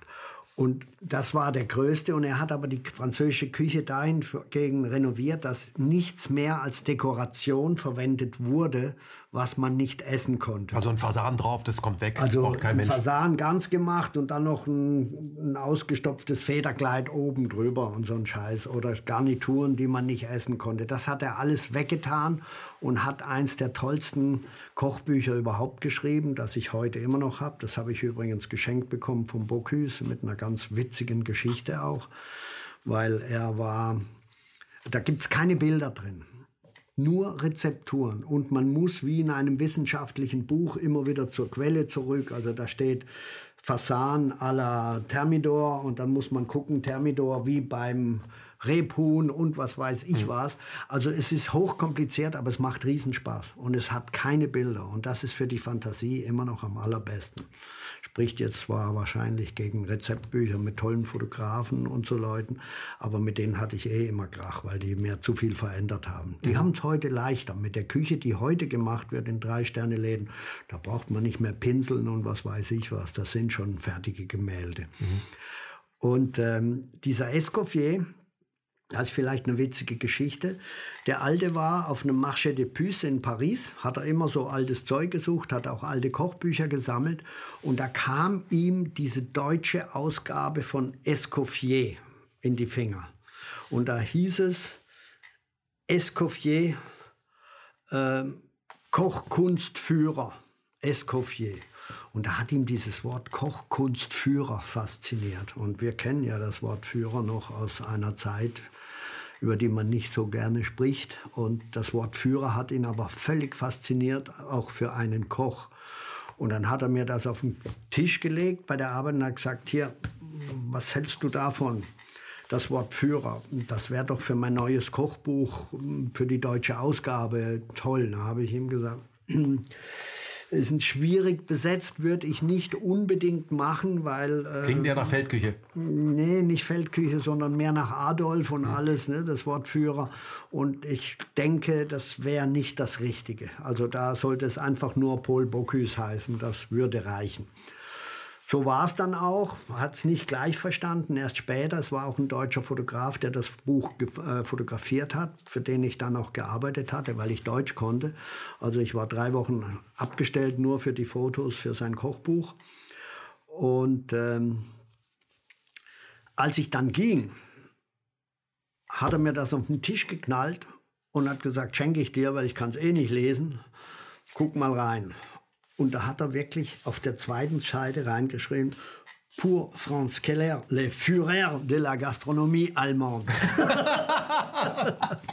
ähm, lassen Sie uns auf äh, Bocuse kommen. Bocuse ist natürlich eine Legende in äh, Frankreich. Das kann man, kann man hier nicht so nah. Vielleicht ist das so ein bisschen wie hier Michael Schumacher für den Motorsport. Also das ist eine Legende. Das wäre ein guter Vergleich. Ja, und ähm, Bocuse war jemand, der ähm, gesagt hat, ähm, Frauen gehören nicht in die Küche, der aber privat nichts anbrennen ließ. Ja, der hat es zu Hause. Das hat er ganz am Anfang mal gesagt. Da kam er aber relativ schnell von ab, weil er Gegenwind gespürt hat, schon damals. Mhm. Der hat selber bei Köchinnen gelernt. Das war halt so ein Macho-Spruch und der war er auch immer. Aber er hat wirklich eins gemacht. Er hat alles für Frankreich und für die französische Küche gemacht. Und er ist immer seinem Laden treu geblieben. Ich hatte einen Riesenkrach, als ich mich mit meinem Vater verstritten hatte und von der Familie mich verabschiedet hat, hat er mir drei Tage später angerufen, nachdem mein Vater ihm gesagt hat, ruf den Idioten mal an und sagt, er soll wieder nach Hause kommen. Der hat mich wirklich beschimpft und fix und fertig gemacht, weil ich etwas unternommen habe gegen die Familie. Und er hat gesagt, es kann nicht so schlimm sein, selbst wenn er dich verprügelt, kannst du trotzdem nicht abhauen, so ungefähr. Wie alt waren Sie damals?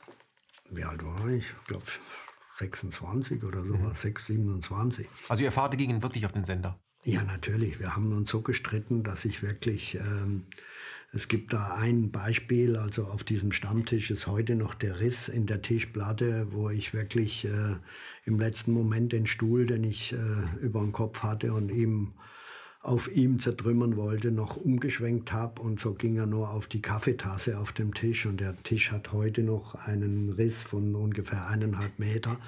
Und dann habe ich gesagt, also bevor wir uns noch gegenseitig umbringen oder ich ins Gefängnis komme, weil ich dem Alten an die Gurgel gehe, hau ich lieber ab. Also Nach hinten raus, Herr Keller, wird man ja seinem Vater immer ähnlich. Also Sie sind heute ja auch Vater von drei Kindern. Äh, wie, wie, wie ähnlich sind Sie mit Ihrem äh, Vater? Also wie oft sagt Ihre Tochter, Ihr, Ihr Sohn zu Ihnen, also wie, wie Großvater? Ich glaube, das wäre besser, wenn Sie die selber fragen würden. Aber ich habe mich schon anders verhalten. Also ich glaube, man sollte ja ein bisschen dazulernen im Leben. Und das habe ich auch schmerzhaft zum Teil dazulernen müssen, weil ich kam natürlich in ein völliges Vakuum, als ich weggegangen bin. Ich hatte ja noch nicht mal ein Gehalt bei mir zu Hause. Und ich war damals verheiratet, hatte schon eine Tochter und bin von heute auf morgen ausgezogen. Ich habe kein Geld gehabt. Ich mhm. hatte ein Konto, aber da war kein Geld drauf und ich bin trotzdem weggegangen. Mhm. Ich habe eine Wohnung gemietet im Dorf, das war zwar ein Fehler, ähm, da hatte ich irgendwie 2000 Mark und dann kam der Hauptbanker von der Volksbank in Endingen, der Herr Krämer, hat mich angerufen und hat gesagt, komm mal vorbei. Und dann bin ich bei dem vorbeigegangen und dann hat er gesagt, du kriegst jetzt von mir 20.000 Mark auf dein Konto. Halt die Schnauze, sag das dem Alten nicht, sonst schmeißt er mich raus wenn du es hast, gibst es mir zurück und ich hoffe, du kriegst es irgendwann wieder zusammen und kannst es mir wieder geben. Mhm. Ohne einen Vertrag, ohne alles. Und mhm. das war mein Startkapital. Können Sie mir sagen, äh, warum hat es Sie äh, doch viele Jahre immer wieder auch zu Autoritäten hingezogen? Weil Bocuse, wie Sie selber sagen, war eine Legende, dass er auch wusste, aber sein Laden war wie eine Fremdenlegion. Ja, weil er war sehr streng, aber er hatte wirklich ein Prinzip. Es ging ums Kochen, es ging um das Grundprodukt, es ging um seine Küche und dem wurde alles untergeordnet. Und das habe ich eigentlich auch immer gemacht, vielleicht nicht ganz so streng wie er. Das hatten alle gemacht. Der einzige äh, nette Verrückte, den ich kennengelernt habe, das war der Michel Gerard. Der war ja eigentlich Patissier.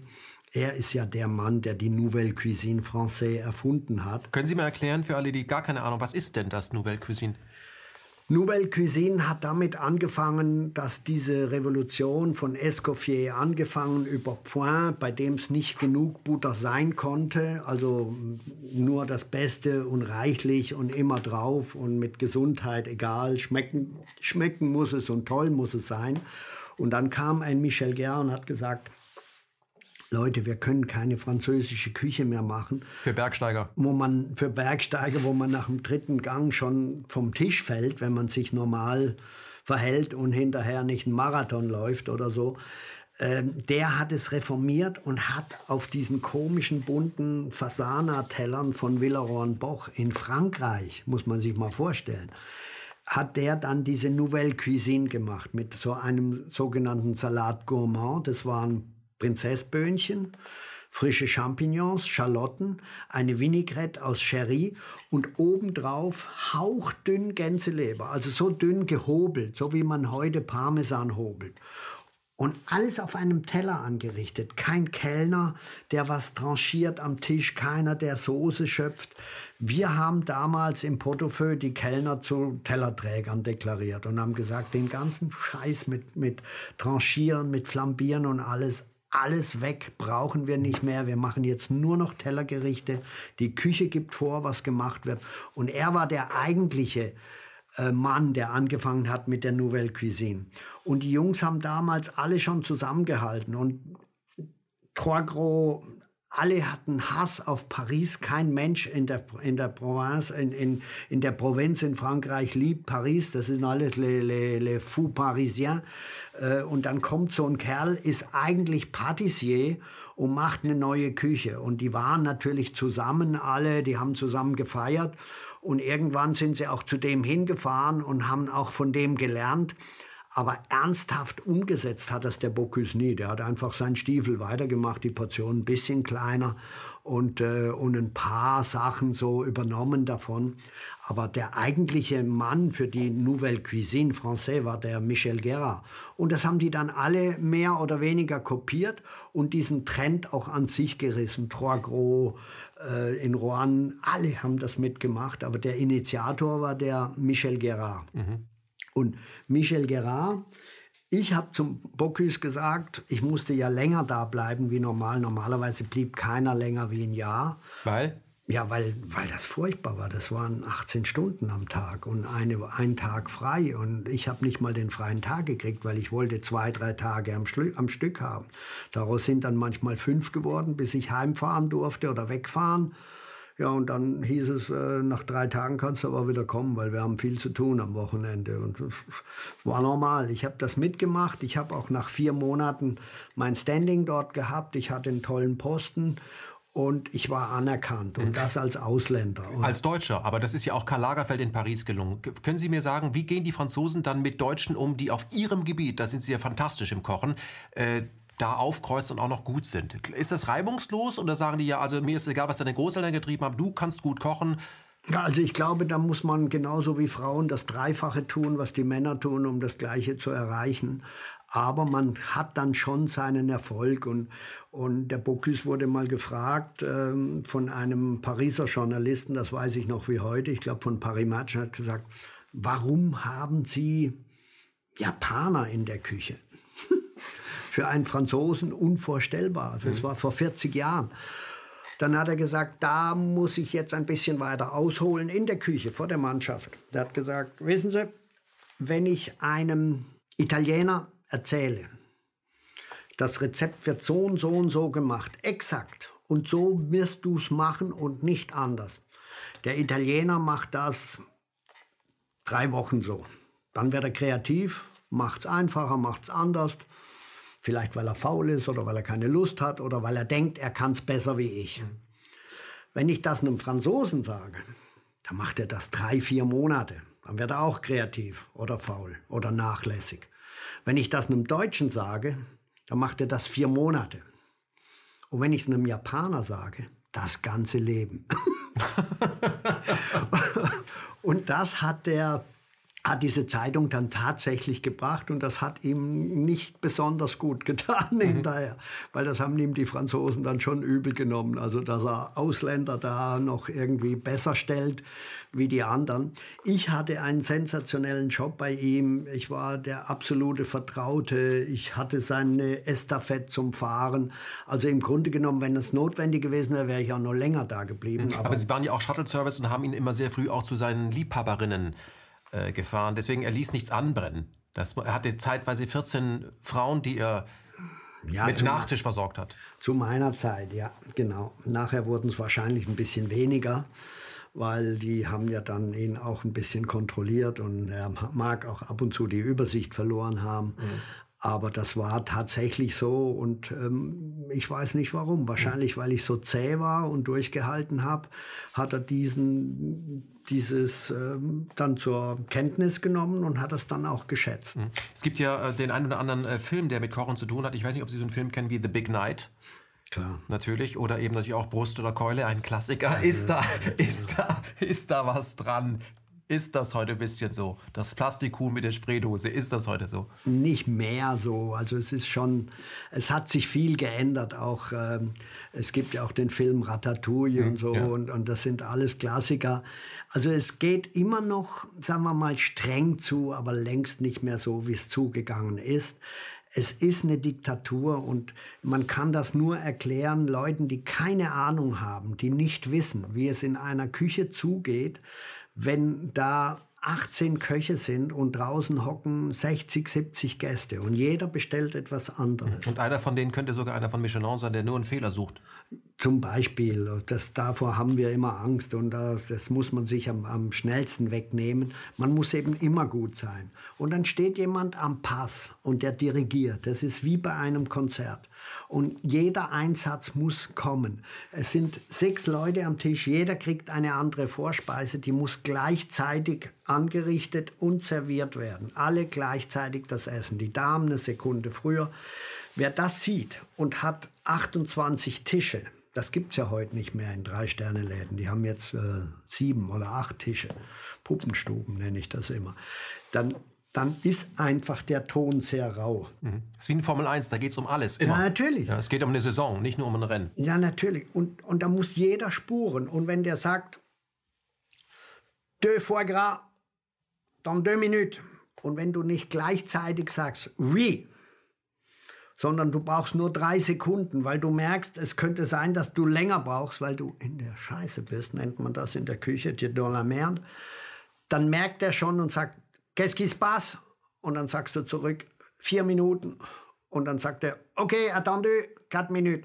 Und dann müssen alle wieder das machen. Und das geht nicht mit diskutieren. Da kann man nicht sagen, ja, aber und äh, können wir. Und also mit Demokratie hat das nichts zu tun. Nein, das, das, äh, das ist einfach, das ist Funktion. Und das ist in jedem Hochleistungssport so. Und ich denke auch, dass es in anderen Berufen auch nicht viel anders ist. Mhm. Nur vielleicht der Ton. Herr Keller, welche Rolle spielen denn Drogen in der Küche? Wie viel Kokain braucht man, um das überhaupt durchzuhalten? Also ich habe nie welches gebraucht. Mir hat immer Shampoos und Wein gereicht mhm. und so. Man muss da einfach ähm, sich äh, unter der Kontrolle haben. Das spielt sicherlich heute immer noch eine große Rolle, weil ähm, viele Leute gehen da immer noch an ihre Grenzen oder es ist ihnen völlig wurscht, was das kostet. Ist Kochen auf diesem Niveau Sterne kochen? Ist das eine Sucht? Ja, weil es etwas zu tun hat mit, äh, mit Karriere, mit an die Öffentlichkeit kommen. Wir haben ja vor kurzem so einen armen Kerl gehabt, der hat seinen Laden schon längst dicht gehabt, weil er pleite war und ist dann noch hingefahren und hat seinen Stern abgeholt und der Michelin hat es nicht mal gemerkt. Ähm, daran sieht man, dass das eine Sucht ist. Es ist ein, ein Geltungsdrang und man will dann in diese Elite kommen und gehört dann dazu mit dem Sinn, dass man dann natürlich wieder Köche kriegt, auch Personal, die dann bei dir arbeiten wollen. Deshalb haben wir das gemacht. Es gab Zeiten beim Bocuse, der hatte eine Warteliste von 40, 50 Leuten. Und wir haben im Monat fünf, sechs gehabt, die aufgegeben haben. Die waren fertig, die konnten nicht mehr, die sind weg. Da standen andere hinter in den Löchern. Ich habe eineinhalb Jahre warten müssen, bis ich einen Job bei ihm bekam. Ich wurde bei Kollegen platziert. Mhm. Und wenn die gut von mir gesprochen haben oder da ging wieder einer weg, kommt der Alte in die Küche nach dem Auf einkaufen und sagt, qu'est-ce qui se passe, was ist an dem Posten los? dann sagt der Chef, der ist abgehauen, geht er ans Telefon, ruft einen Kollegen an, jetzt kannst du den bringen. Mhm. Nachmittags war wieder einer da. Wie sind Sie denn an Bocuse rangekommen? Ich meine, man schreibt ja nicht einfach so an Herrn Bocuse. Nee, das war, das war tatsächlich Vitamin B, wie man es heute nennen würde. Die Geschichte ist ja die, dass wir direkt an der französischen Grenze waren und wir hatten Franzosen bei uns als Gäste. Und die kamen zu uns, weil sich das nicht gehört, dass man ins gleiche Hotel mit seiner Frau geht im Elsass, wenn man zur Jagd geht. Oder wenn man mit der Freundin geht, geht man halt in etwas anderes, in ein anderes. So ist Titisee entstanden, so ist Hinterzarten entstanden, so ist der Schwarze Adler entstanden, so ist auch Ettlingen entstanden. Traube Tonbach auch? Nee, die gab es noch nicht damals. Die okay. habe ich ja mit damals eingeweiht und habe den Bocuse dahin gebracht zum Einweihen. Das kam erst später, das war die nächste Generation.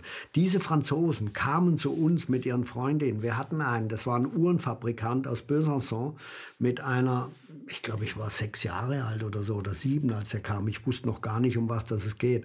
Aber der hat eine Freundin gehabt, die sah aus wie Sophia Loren. Und äh, ja, der ist damals schon aufgefallen und er hat einfach gesagt, ich will auch hier gutes Essen. Und er hat meine Eltern mit ins Elsass genommen. Zu Gärtner in Ammerschwier, nach Markolsheim, zur Madame Meyer. Also alles Läden, die damals schon, Madame Meyer hatte keinen Stern, aber die hat gut gekocht. Und ähm, dann gab's die Häberlin das Lokal Auberge de Lille gab es, aber die Heberlin-Brüder gab es noch nicht. Der eine hat in Paris an der Sorbonne studiert und der andere war in Burgund und hat Koch gelernt. Aber da hat die, die, die Mutter hat gekocht oder die Tante hat gekocht und die Mutter äh, war hinter der Theke und hat kassiert und Kaffee gemacht. Und damals war das ein ganz normales Ausflugslokal, in dem es Matlot gab. Das war ein Aalgrün in Dillsoße. Da sind die Leute am Wochenende hingegangen, genauso wie unsere Kneipe auch. Und, mein, und der Dronce hat meine Eltern mitgenommen und hat denen gezeigt, dass es französische Weine gibt. Also dieses ganze Frankophile haben wir gelernt, weil die Franzosen mit ihren Freundinnen zu uns kamen. Und also die wollten haben, diskret essen. Die wollten diskret essen, aber auch gut und nicht nur Schinkenspeck und nicht nur Schäufele, sondern auch was Anständiges. Und dann kam das... Äh, die den Michelin angerufen haben in Frankreich, in Paris und haben gesagt, sag mal, seid ihr aber eigentlich bekloppt? Es gibt in Deutschland auch schon ein paar gute Läden und warum gibt es da keine Sterne? Mhm. Und dann haben die festgestellt, dass es schon den Erbprinz in Ettlingen gab. Da war mein Vater immer eifersüchtig drauf und der hatte schon einen Stern, aber wir hatten keinen. Und dann ist tatsächlich irgendwann mal so ein französischer Kontrolleur aufgetaucht, hat bezahlt und hat hinterher sein Kärtchen gegeben und hat meinem Vater erklärt, also äh, ein Stern, ja, ihr kocht schon gut, ne, aber ihr müsst ein Menü machen. Menü war ein Fremdwort, ist ja für viele Deutsche heute noch ein Fremdwort. Die wollen nur einen Teller und das Schnitzel links und rechts noch überlappend. Und dann sind die auf die Idee gekommen und marketingtechnisch auch ganz toll, ein Gericht hat damals im Schwarzen Adler zwischen 7 Mark 80 und 9 Mark oder wenn es hochkam, die Adlerplatte für zwei Personen hat 14 Mark 50 gekostet. Das war eine Platte in der Größe mit halbem Hähnchen, mit einem Riesenkorb voll Brot. Man würde heute fünf Leute oder vier Leute mit bespeisen und das haben die Leute damals zu zweit gegessen, sagen wir mal vorsichtshalber. Und dann ist er hingegangen, dann haben wir ein Menü gemacht und das Menü hat nur 12 Mark 90 gekostet. Und ein Gang hat ja schon 8, 9 Euro gekostet. Die haben alle kein Marketing studiert, aber die wussten dann, ja, der Deutsche, wenn er jetzt sieht, dass er einen Gang für 9 Mark kriegt und hier kriegt er vier Gänge, dann läuft das Menü auch. Und genau so war es. Und das war badische Leberknödelsuppe, das waren äh, Kaiserstühler Weinbergschnecken, die aber in Wirklichkeit aus dem Elsass kamen und das Rezept von der Madame Meyer. Und dann gab es ein Lamm-Navarin, das war ein Lammeintopf mit so einer leichten tomatisierten Soße, mit Bohnen, mit Karotten, mit Kartoffeln drin und so. Das war ein ganz einfacher Eintopf mit Lamm. Lamm war ja schon Sensation damals. Kein Mensch wusste, was Lamm ist. Die kannten nur Hammel und das wollten sie alle nicht mehr. Und wir haben Lamm aus dem Elsass bekommen. Und das Genialste war dann das Dessert. Das waren Kaiserstühler Sauerkirschen mit Kirschwasser flambiert und dazu gab es ein Vanilleeis und das kam von Langnese. Und dafür hat meine Mutter dann den Stern bekommen, weil es mhm. ein Menü war. Mhm. Wie, äh, wie kommt man zu einem zweiten und dritten Stern? Welche Rolle spielt der Service? Der Service spielt schon eine große Rolle und dann kommt wieder dieses traditionelle, der Hubert, der ja heute noch im Schwarzen Adler Oberkellner ist und die haben tranchiert, die haben das einfach weitergemacht, was die großen Franzosen eigentlich ja immer gemacht haben, bis vor kurzem. Schwarze Adler ist da stehen geblieben, weil mein Vater einfach nicht wollte, dass sich was ändert. Der hat gesagt, das sind wir, das ist unsere Tradition und das wird weitergemacht. Und nachdem er dann gestorben ist vor zwölf Jahren, hat mein Bruder so langsam angefangen zu renovieren. Da habe ich ihm aber gesagt, lass mal, das kommt wieder. Mhm. Also das war die Zeit der Schäumchen und Gelees und was weiß ich was. Und ich habe gesagt, bitte, bitte da nicht mitschwimmen, das machen sie schon alle, bleib lieber beim Alten. Und ähm, das ging immer und dafür steht der Schwarze Adler. Mhm. Ähm, als Bocuse gestorben ist, bekam er eine Art Staatsbegräbnis, muss man dazu sagen. Ja. Ähm, Sie werden ja auch irgendwann äh, auf die letzte Reise gehen. Wie möchten Sie denn, dass Sie beerdigt werden? Soll das auch so sein? Muss das jetzt das Thema sein? Ja, ja, das ist schon so? sehr unappetitlich, aber das muss auch mal durch. Nein, gar nicht. Also wie soll man über Sie später sprechen? Keine Ahnung, das sollen die bestimmen, die dann hinterher noch da sind. Aber wenn Sie jetzt mal zusammenfassen, was hat Bocuse geleistet? Bocuse hat die französische Küche weltweit auf Vordermann gebracht. Mhm. Und was haben Sie geleistet? Wo Sie sagen, das ist meins? Ich habe ich hab gar nicht, ich habe immer versucht, anständig zu kochen mit guten Produkten. Und äh, ich denke, das Fleisch und das, was ich unser Fleisch verstehe, dass das ein bisschen rüberkommt, so hoffe ich wenigstens, dass die Leute bewusster essen und mhm. bewusster. Na, Sie hatten ja zwischendurch äh, schon auch fünf Sterne, von daher brauchen Sie äh, Ihren Licht nicht unter den Scheffeln zu stellen. Lassen Sie uns ähm, in die in den Part kommen. Sie haben sich ja dann irgendwann entschlossen, okay, weg von Bocuse, großer Name, ähm, und was Eigenes machen. Da haben Sie auch ähm, Lehrgeld bezahlt in Köln. Ja, weil ich unbedingt einfach nur drei Sterne wollte, koste es, was es will. Hab mir einen Partner angelacht, der, ja, der hatte eine Werbeagentur, der tat halt so, wie wenn er die Welt kaufen könnte, konnte es aber auch nicht. Und irgendwann hatten wir halt ein Mietobjekt für eine relativ hohe Pacht und auch noch einen Pachtvertrag, der jedes Jahr noch um 25 Prozent stieg. Also ich konnte nur noch arbeiten Tag und Nacht, um nicht äh, pleite zu gehen. Und ich wollte ums Verrecken nicht pleite gehen, weil dann hätte ich meinem Vater den tollsten Gefallen getan und wäre wieder nach Hause gekrochen. Ja, und dann kam Gott sei Dank der Grundig und hat mich aus dem Dilemma befreit. Also der Grundig, der mit Ihnen gemeinsam die Bühler Höhe gemacht hat? Ja, ich äh, wurde angestellt, um mhm. dort die Bühler Höhe zu genau, machen. Aber das war ja auch so, Sie waren ja eher Arrangeur als Koch und das Geld ist für den roten Marmor draufgegangen. Ja, der hatte dann keine Kohle mehr oder hatte kein, doch, der hatte schon noch viel Geld, aber der hat keine Lust mehr dort zu investieren. Und äh, das war alles vom Feinsten, nur wir hatten weder genug Zimmermädchen noch Köche und so. Der hatte eigentlich, als das Ding aufging, schon keine Lust mehr darauf, weil mhm. er gemerkt hat, äh, dass das nicht dasselbe ist wie eine Radiofabrik zu führen. Das ist richtig. Herr Keller, wann ist in Ihnen der Wunsch äh, nicht nur gereift, sondern Sie haben gesagt, so jetzt höre ich auf mit Sterne, ist alles toll. Ich möchte jetzt weg aus dieser Formel 1, ich möchte jetzt wieder Rallye fahren. Ich möchte jetzt mal richtig im Dreck so, ich möchte jetzt Walter Röhrler in der Küche werden.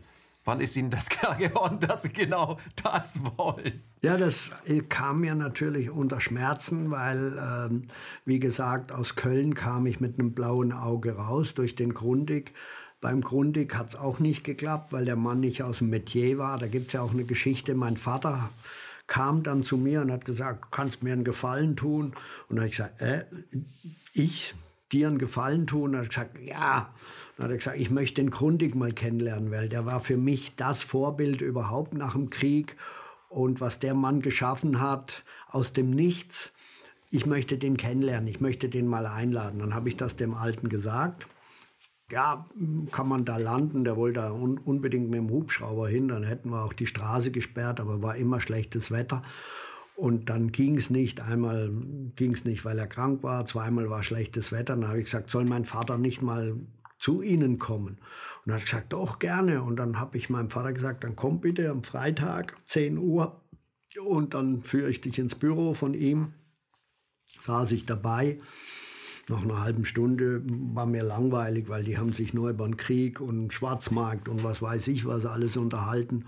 Und da bin ich raus zur Sekretärin. Nach eineinhalb Stunden kam sie raus aus dem Büro und dann sagt der Grundig zu mir, so, und jetzt gehen wir essen, jetzt kriegen wir hoffentlich was Gescheites bei Ihnen. Dann habe ich gesagt, okay, das hätte man gleich sagen können, da wäre ich schon früher hochgefahren. Und dann bin ich mit meinem Motorrad vorgefahren und dann hat der Alte noch zu mir gesagt, der Grundig, der hieß bei uns immer nur der alte Herr, Herr Keller, wenn Sie mir Ihren Vater früher vorgestellt hätten, dann hätte ich den Scheiß da oben gar nicht gemacht. Dann habe ich gesagt, ja, dann gäbe es doch mich auch nicht.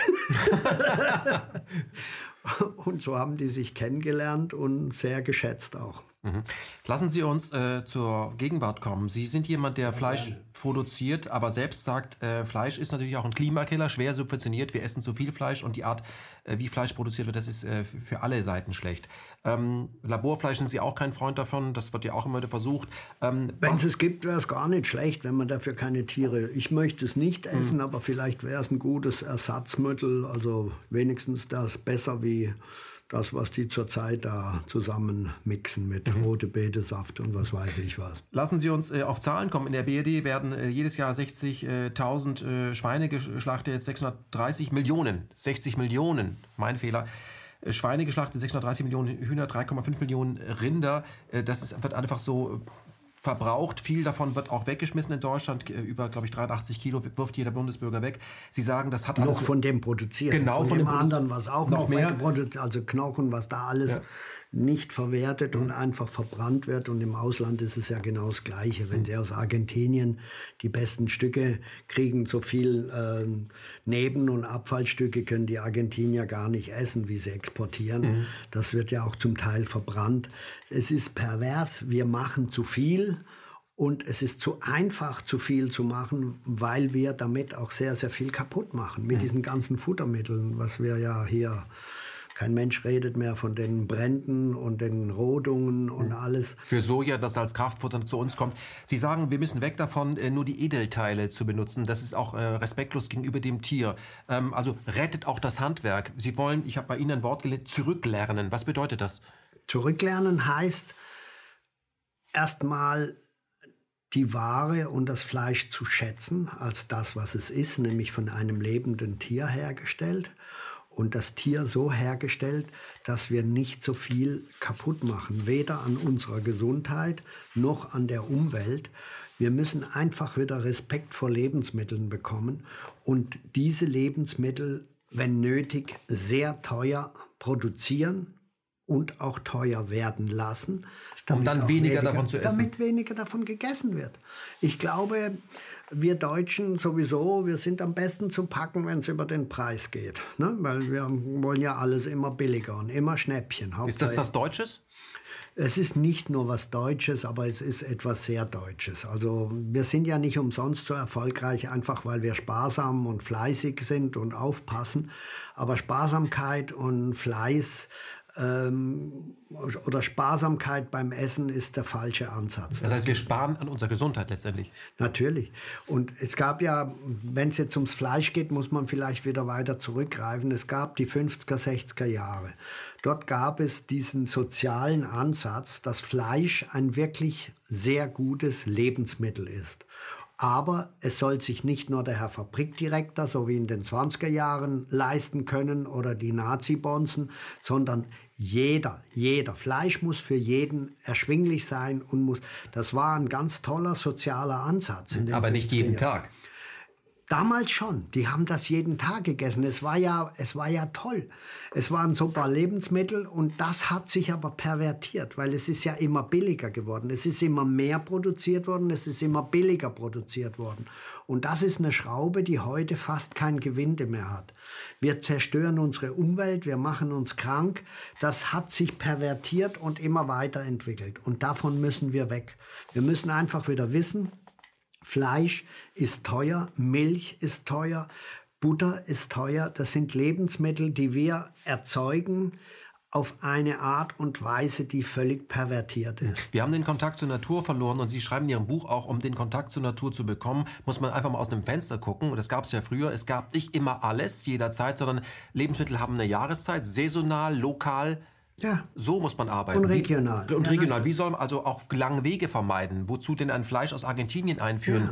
Ja. Wir Wie? müssen wieder zu, diesen Re äh, zu dieser Regionalität, dass die deutsche Landwirtschaft die Welt ernähren muss, das ist völliger Schwachsinn. Das erstens mal braucht das die Welt gar nicht, weil jede Region ist anders, lebt anders, hat andere Gewohnheiten und bis auf die riesengroßstädte ist sind die überall fähig, auch ohne uns sich zu ernähren. Im Gegenteil, wir machen die Strukturen kaputt. Durch diesen Export? Ja, wir, wir exportieren äh, Geflügel, Flügelchen, so kleine, die bei uns keiner will, nach Afrika. Äh, und so billig schmeißen wir das dort auf den Markt, dass die selber gar keine Hühner mehr züchten, weil sie sagen, das lohnt sich nicht. Mhm. Also wir machen die Märkte kaputt. In Polen will keiner mehr Schweine züchten, weil wir das billiger und, und besser können. Das ist doch pervers. Das, das brauchen wir nicht mehr. Wir müssen zu dieser Regionalität, wir müssen auch um Vertrauen, und das sehen wir ja jetzt heute auch in der Krise. Es gibt ja bestimmte Dinge, die kommen ja weiß der Teufel woher, weil wir sie nicht mehr produzieren. Diese Regionalität muss gefördert werden. Und das Schlimme ist, das Geld ist hier, aber es wird verkehrt ausgegeben. Und da kann man jetzt auch unseren deutschen Politikern ruhig mal in den Hintern treten. Die können sich nicht mehr hinter Brüssel verstecken. Die können bei sich in Deutschland, können wir damit anfangen. In Baden-Württemberg haben wir schon Ansätze, weil dort gibt es auch noch kleine Strukturen von Landwirtschaften, die man fördern kann. Äh, in Kloppenburg und weiß der Teufel was oder im Osten ist der Zug eh schon abgefahren. Da muss man ja immer größer und immer mehr haben, damit man mitkommt und dann kriegt man auch die Subventionen. Das muss umgedreht werden. Hm. Herr Keller, sehen Sie in der äh, Corona-Krise dahingehend auch eine Chance, dass man sagt, Entschuldigung, ich glaube, Globalisierung hat auch gute Seiten, aber nicht nur. Und ein Land sollte sich selber ernähren können. Ja, genau. Weil Grenzen können geschlossen werden und zwar ganz schnell. Man sieht es doch jetzt. Ja. ja. Man sieht es doch jetzt. Und wir müssen einfach landwirtschaftliche Strukturen, wir dürfen unsere Landwirtschaft jetzt nicht kaputt machen, weil sie so ist, wie sie ist. Wir müssen zurückdenken, zurückdrehen. Und zurückdrehen ist leider immer viel schwieriger, was man jetzt im Augenblick auch sieht, wie Gas geben. Gas geben ähm, ist leichter. Und wir können jetzt natürlich, wenn wir jetzt dem Bauern, der gerade noch eineinhalb Millionen Subventionen bekommen hat, um einen Stall zu bauen, um im Monat äh, 12.000 Schweine zu produzieren, nicht von heute auf morgen sagen, komm, ähm, das ist jetzt alles Mist, was du machst, wir müssen jetzt ein Altersheim draus machen. In Holland gibt es ja so Beispiele, dort, wo es am meisten gestunken hat, wo es am meisten nicht mehr ging, wegen Grundwasser und alles haben die Bauern, sind die zurückstrukturiert worden. Die machen dort ähm, altes Wohnen, einzelne Häuser und was weiß ich was. Mhm. Wir müssen eine andere Zeit einläuten mit dem Geld, was da ist. Und wenn das die Politiker mal kapiert haben, dass sie da auch dagegen sein müssen und dagegen sein können, weil eine Unterstützung von den Leuten da ist. Das heißt, der Markt sieht das ein und will das auch. Ja, ich denke. Das ist kein schon, Risiko ja, für die eigene Karriere zu sagen, äh, es ja, gibt da. das ist immer noch ein Risiko, weil es immer noch sehr, sehr viele gibt, wenn man die fragt, die, ja klar, kaufen wir Bio, aber in Wirklichkeit kaufen sie doch keins. Nur das ja? Frühstücksei ist, oder der Rest für die, für, für, zum Backen nimmt man wieder billig. Ja, genau. Also ja. es gibt da einen, einen Junge, der, der Sohn eines Bauern in der Nähe, der auch schon seit 30 Jahren die sogenannten Strohschweine produziert, aber nie ein Pfennig mehr Geld dafür bekommen hat. Das war für ihn Prinzip, weil er ein Bauer ist mit Charakter Herz. und mit, mit, mit, er sagte, ich pflanze mein Futter sowieso an bis auf 10% Soja und dann habe ich Stroh und dann sitzen die Schweine auf Stroh und die leben besser und die schmecken garantiert auch besser. Das hat er gemacht und sein Sohn hat jetzt angefangen mit diesen Hühnermobilen. Der produziert jetzt Eier, auch schon für Supermärkte. Hat Riesenprobleme mit den Ämtern bekommen, ist aber genauso stur wie der Alte und sitzt das aus. Der Kerl ist jetzt, glaube ich, 25 und hat schon über 130.000 Euro investiert in den letzten vier Jahren und produziert Freilandeier von Hühnern, die wirklich Gras haben, die Freiland, die alles haben. Mhm. Und wo man den Wagen wegfahren kann, wenn das... Ja, der wird einfach weitergefahren. Der hat jetzt schon Krach mit seinem Vater, weil jetzt braucht er ein bisschen mehr Hektar davon und äh, die fehlen ihm dann wieder. Äh, der hat jetzt, glaube ich, schon so sechs Mobile davon und produziert. Und jetzt sagt er, jetzt bin ich langsam an der Grenze. Der verkauft das alles. Die Leute kommen auf den Hof. Aber warum ich drauf gekommen bin, da kommen Leute, die sagen, äh, ja, fürs Frühstücksei leisten wir uns das für 31 Cent. Aber wenn wir Kuchen backen, kaufen wir immer noch die billigen bei Aldi. Die landen in dem anderen Magen, ne? Ja, genau.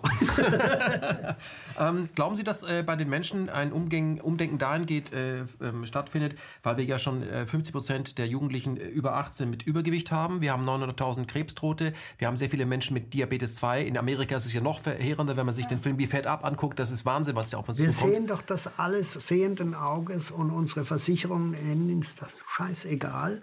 Das geht nicht. Das muss anders werden. Prävention. Man kann doch den Leuten lernen, was gutes Essen ist und das nicht einfach nur der Industrie überlassen.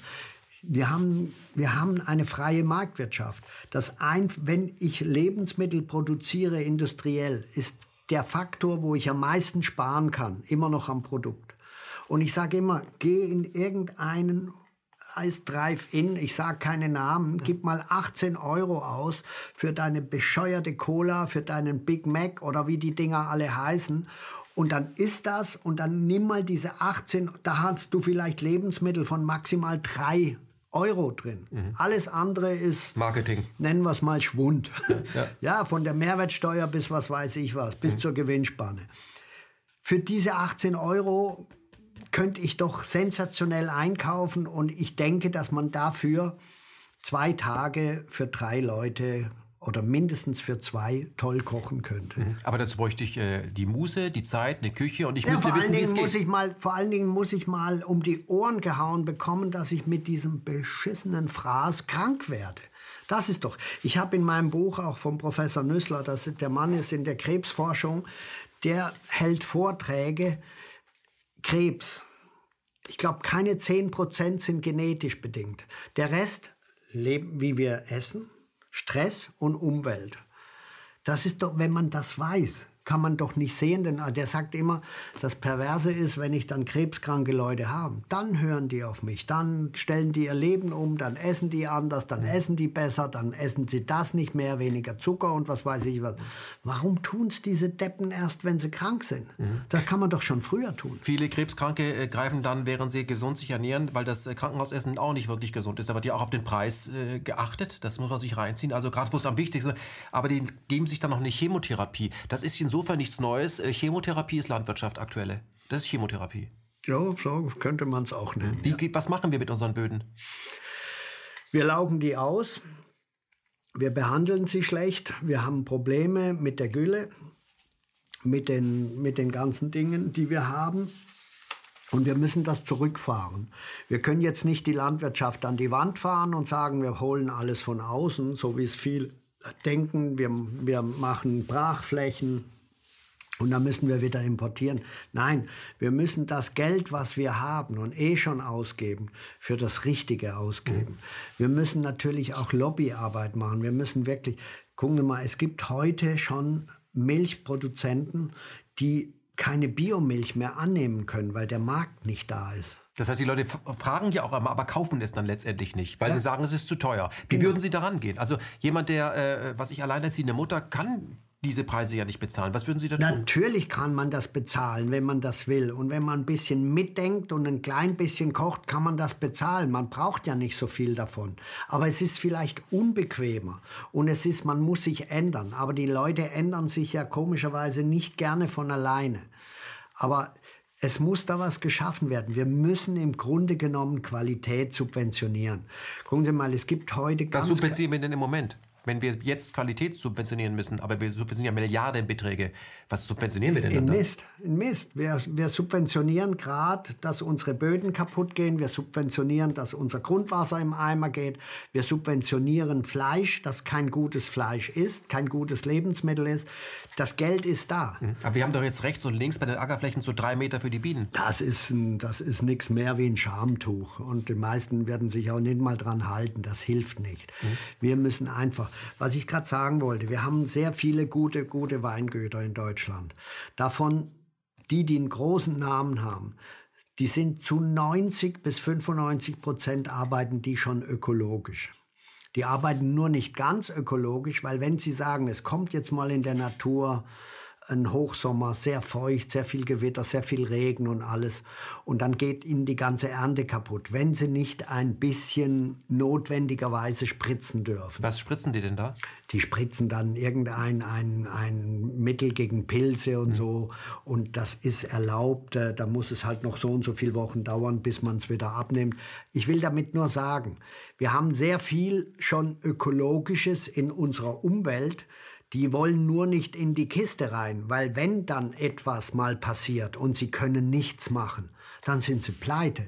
Und wir haben heute sehr, sehr viele Ökobetriebe, die wirklich genauso arbeiten wie ich, von der Hand in den Mund, die kommen kaum rum. Wenn es noch schlimmer wird, da kommt die kleinste Krise, sind die weg vom Fenster. Das heißt, es geht darum, dass man quasi sagt, wir sind, äh, also ich will es mal ein anderes Beispiel, wir nehmen praktisch nie Medikamente, aber bevor uns das Kind dann wegstirbt, muss ich dann eben mal ins. Klinikum gehen und sagen, was haben Sie denn? Ja, genau. Wir müssen das ändern. Wir müssen Qualität subventionieren und müssen den Leuten sagen, okay, ihr tut was für die Böden, ihr macht das so und so, dann nehmen wir euch auch in Schutz. Also Chemie Genauso als Ausnahme. Ja, nee, es muss noch nicht mal Chemie sein. Man kann es ja auch ohne machen und dann muss man aber auch sagen, okay, ihr habt jetzt Pech gehabt, das war ein scheiß Jahr, dann kriegt ihr den Ernteausfall. Mhm. Wir müssen bestimmte Dinge subventionieren, die notwendig sind, um den Leuten die Sicherheit zu Also das Risiko abzufedern. Das Risiko abzufedern. So einfach wie zum Beispiel eine, eine Hagelversicherung. Es gibt eine Versicherung, wo die Bauern sich gegen Hagel versichern können, wenn der Hagel kommt kriegen die ihre Kohle. Genauso müssen wir es mit der Landwirtschaft machen. Wir müssen einfach Sicherheit. Und wir dürfen jetzt nicht sagen, ja, das will keiner.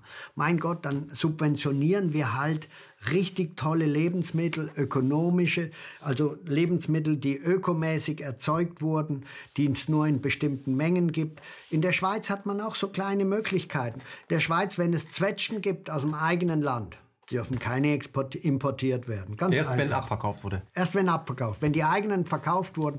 Wir können wirklich viel ändern. Es kann ja auch nicht sein, dass wir an keine Zölle und keine Kontrollen mehr von Lebensmitteln haben. Es ist doch jetzt gerade rausgekommen, wie viel italienische Konserven das es gibt, die aus China kommen. Das muss man sich mal vorstellen. Und da gibt es keine Kontrollmechanismen. Ich bin mal vor sechs, sieben Jahren bin ich in Frankfurt über den Großmarkt marschiert. Da waren wir noch betrunken von der Nacht vorher. Und da habe ich gesagt, komm, wir gehen mal wieder da durch, weil Großmarkt ist für mich zu groß. Ich habe einen groß, einen Markt, einen, der in Wiesbaden mich beliefert und auf dem Großmarkt einkauft. Ich habe aber auch sehr viele Bauern aus der Gegend, wo ich meine Kartoffeln und alles herkriege. Da sind wir rumgelaufen. Da war Pilzzeit, Pfifferlinge. Pfifferlinge kommen fast alle aus Weißrussland und aus Polen. Und da habe ich betrunken, wie ich war. Da liefen so viele Leute rum. Es war kurz bevor es losging, noch morgens um drei. Und da habe ich gesagt, oh, hat da schon mal einer einen Geigerzähler dran gehängt? habe ich betrunken einfach nur gesagt und dann ist der Händler schon erschrocken, der mich kannte oder der Typ, mit dem ich unterwegs war, weil da liefen auch irgendwelche Leute rum wir liefen durch den Markt, liefen wieder zurück, kam der Lebensmittelkontrolldienst und hat zwei Kistchen beschlagnahmt oder aus zwei, drei Kisten rausgenommen dann haben die das wirklich mal kontrolliert. Mhm. Das wird nicht mehr kontrolliert. Und das ist ein Skandal. Wir können einführen, was wir wollen, machen die Preise im Inland kaputt durch Dreck, den wir von weißer Teufel einführen und es wird nicht kontrolliert. Weil es um den Profit geht. Lassen Sie uns genau. doch mal auch auf Zahlen kommen, weil als ich das gelesen habe, dachte ich, da muss er sich verschrieben haben, aber natürlich nicht. 735 Tonnen Antibiotika werden in der Masttierhaltung eingesetzt. Tonnen.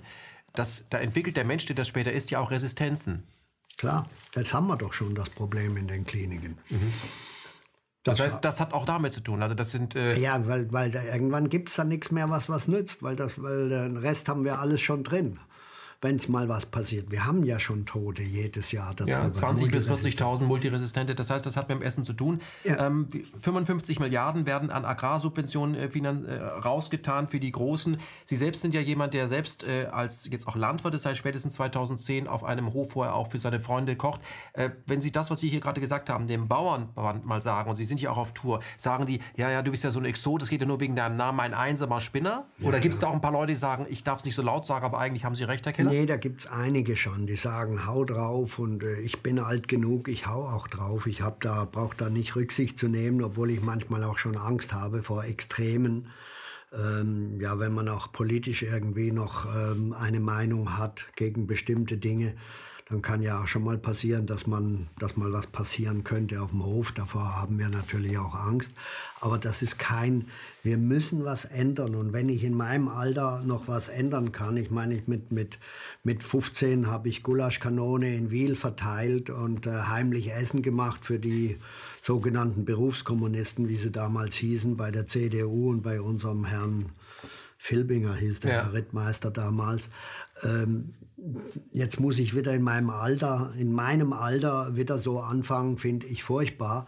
Aber ich mache es halt. Ich bin gesund und es macht mir Spaß und ich kann den Mund aufmachen, was vielleicht manche nicht so tun. Würden. Herr Keller, würden Sie sagen, dass wir in Deutschland inzwischen einen immer enger werdenden Meinungskorridor haben zu jedem Thema? Das dass man sofort bestimmt. Sperrfeuer bekommt, wenn man irgendwie sagt, darüber vielleicht auch mal nachdenken?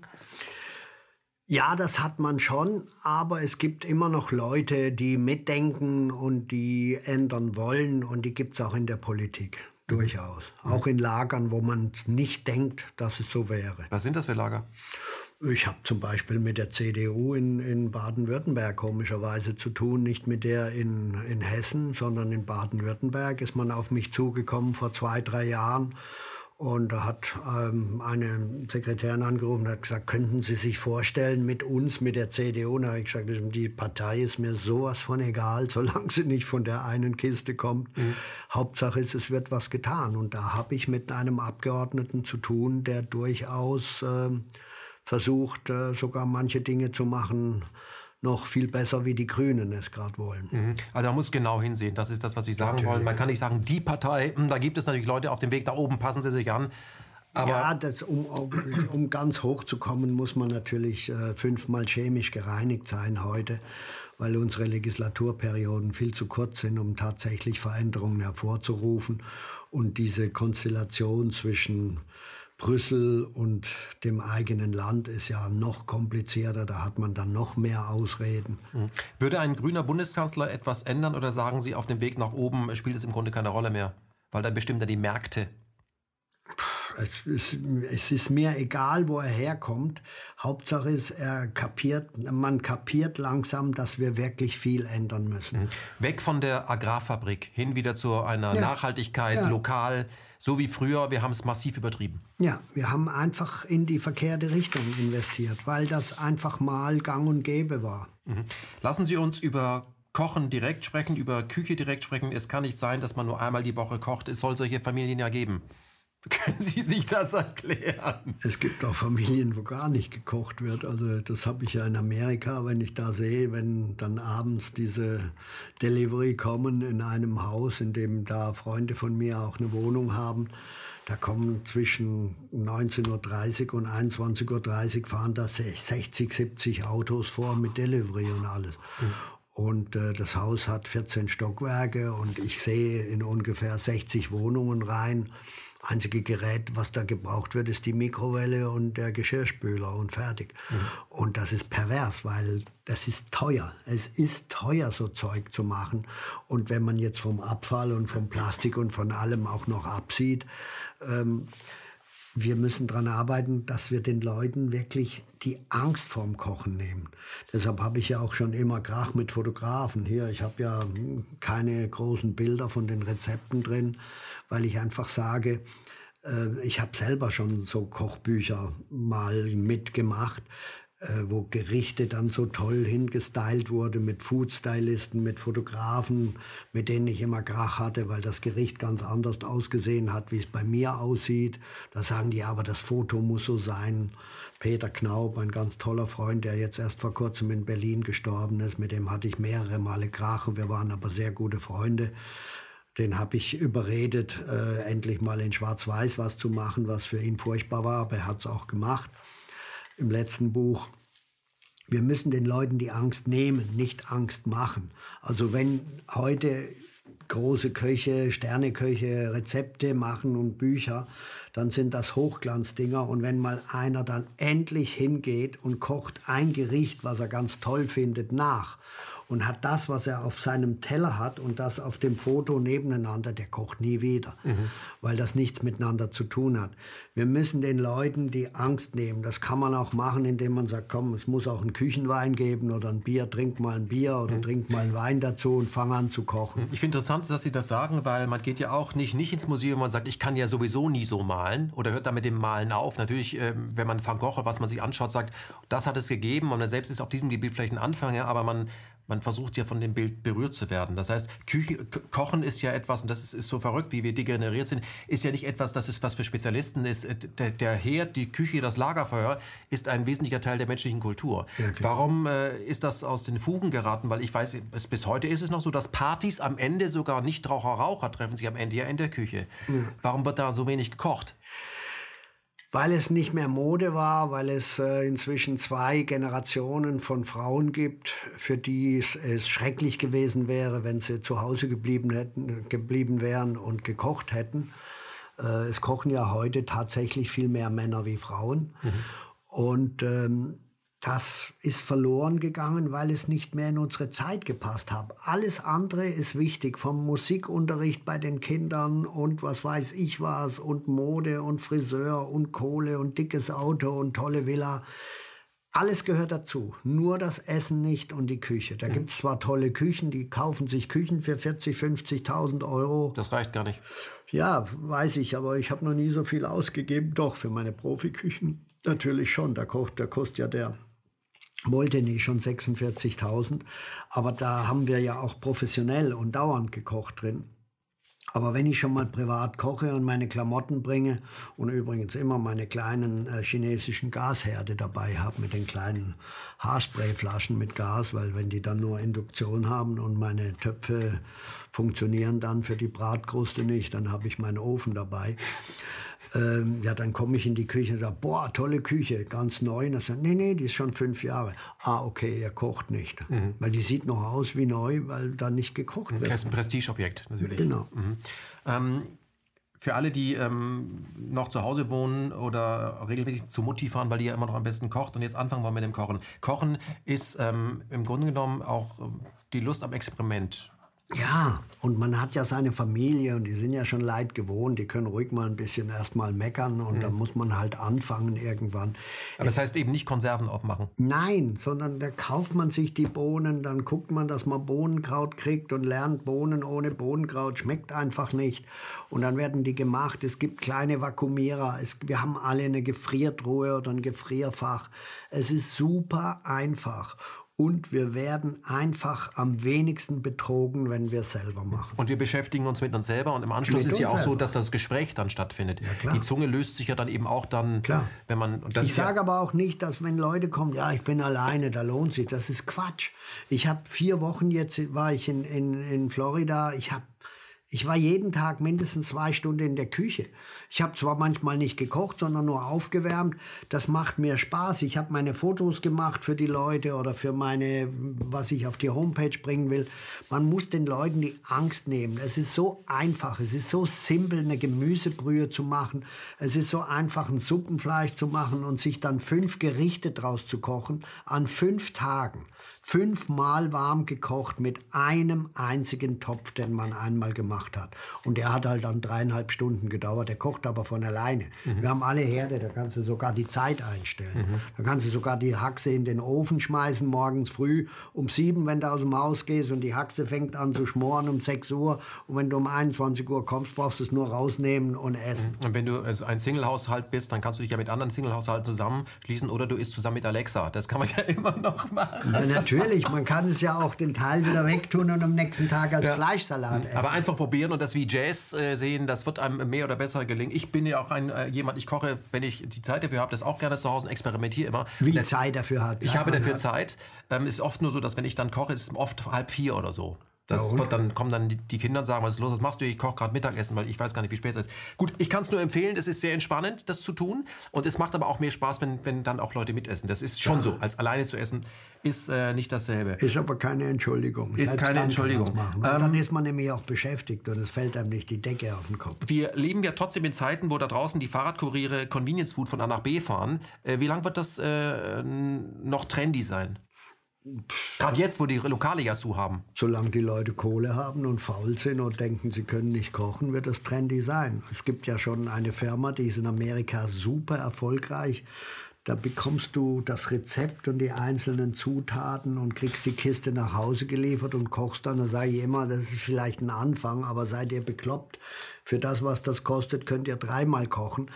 Meinetwegen sollen sie es machen am Anfang. Wenn ihnen das die Angst nimmt, in Amerika ist das gang und gäbe. Also Leute, die kochen sich dann doch selber, lassen sich die einzelnen Zutaten im Paket schicken, mit dem Rezept dabei und fertig. Mhm. Herr Keller, Sie sind äh, ein begnadeter Koch und können wirklich sehr, sehr schön erzählen. Ich würde mit Ihnen gerne mal eine Hörspielgeschichte auch machen, dass wir das einfach so aufnehmen. Aber wir fahren, treffen Sie am Koma See noch. Gerne. Das machen wir und dann Super. werden wir dort ein schönes Restaurant auch auswendig machen. Ähm, vielleicht können wir auch für die kleine Flugschule äh, ein Dessert erfinden. Die haben da nichts. Ja, Flugschule habe ich schon zweimal probiert, weil ich habe leider ein Problem mit dem rechten Auge. Und zweimal haben sie mich im Schluss beim Sehtest immer überführt, weil da hatte ich sogar eine Kontaktlinse drin, aber die haben es trotzdem gemerkt. Mhm. Deshalb konnte ich nie einen Pilotenschein machen. Mhm. Ähm, jedenfalls ähm, vielen Dank für das Gespräch. Vielleicht abschließend noch äh, eine Frage. Wenn Sie in der Küche sind, hören Sie da Musik? Ja, Wenn ich alleine bin, ja. Und wenn auch mit meinen Köchen hören wir Musik. Aber in dem Moment, wo die Gäste kommen, halt nicht mehr. Was hören Sie da, wenn Sie ganz für sich sind?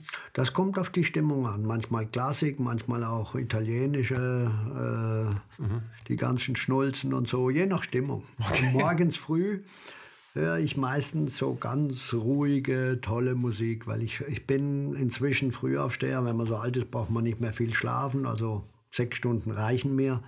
Und die schönste Zeit ist immer, wenn ich um 22 Uhr ins Bett gehe oder um 24 Uhr, dann stehe ich halt um 6 auf. Schönste Zeit ist immer früh morgens zum mhm. Denken, Schreiben, Musik hören und schon mal drüber nachdenken, was ich heute koche. Mhm. Äh, ein Steak, wenn Sie das richtig anbraten, ist da Rammstein im Hintergrund gut geeignet? Kommt drauf an, wer kommt und was wir machen. Also wenn wir grillen, kommt sowas, ja. okay, ich verstehe. Zum Schluss ein letzter Satz. Sie sagen, weil wir so nachlässig damit umgehen und eine Zahl, die mich wirklich aus den Socken gehauen hat, 73 Prozent der Deutschen essen äh, auch weiter in der Kantine, wenn es billig oder umsonst ist. Ja. Das ist ja irre. Ja, klar. Ja? Ähm, und wilde Tiere ernähren sich besser. Sie sind ja auch jemand, sagen, wild ist das beste Fleisch. Ja, natürlich. Die selektieren. Wenn man zum Beispiel an Reh oder Hirsch denkt, das sind Wiederkäuer und die sind so selektiv, auch Wildhasen und so. Problem ist ja nur, die haben kein Biozertifikat, ne, weil da sitzt keiner daneben und guckt, was die fressen. Mhm. Das ist ein Witz. Also Wildfleisch ist, abgesehen von Wildschwein jetzt gerade in Bayern oder so, ne, Tschernobyl kennen wir ja noch alle, aber das ist kontrolliert. Also da weiß man, dass man das nicht kriegt. Aber Wild ist das beste Fleisch, was man sich antun kann. Und wir haben sehr viele Jäger, wir haben auch sehr viel Wild und das ist auch viel zu wenig bei den Leuten angekommen. Mhm. Früher gab es ja so etwas wie eine Henkersmahlzeit. Angenommen, Sie müssten jemanden, der zum Tode verurteilt ist, äh, etwas noch kochen. Was würden Sie anbieten? Ja, jetzt für mich oder für jemand anders? Ja, für jemand anders, den Sie sehr mochten. Wäre mir auch lieber. Mhm. Ja, dem würde ich wahrscheinlich irgendwas reintun, dass er das gar nicht mehr mitkriegt, was dann kommt hinterher. Was wäre denn das? Irgendwas. Äh was beruhigt, was äh, mhm. wegdriftet, was ihn wegbeamt. Also mit viel Alkohol. Das auch, ja. Mhm. Aber ist, da gibt es ja noch bessere Mittelchen. Wir haben über Getränke gar nicht gesprochen. Wie wichtig ist ein geistiges Getränk zu einem Essen? Braucht man das oder? Ich glaube, zu unserer Küche, zu dem, was wir kochen, was wir verstehen, braucht man schon also ein Glas Wein oder ein Bier dazu.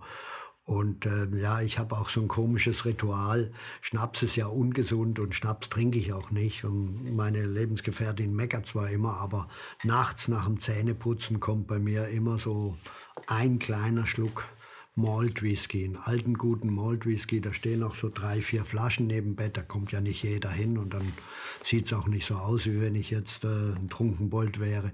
Aber so ein Schluck, um wieder einen anständigen Geschmack in den Mund zu kriegen, bevor man ins Bett geht von dieser blöden Zahnpasta, das wäre mal ein Gewinn tolle Zahnpasta erfinden, die wirklich einen tollen Geschmack macht im Mund.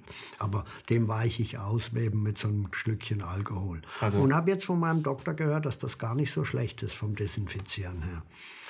Hans Keller, ich bedanke mich ganz herzlich für das Gespräch. Danke, hat Spaß gemacht.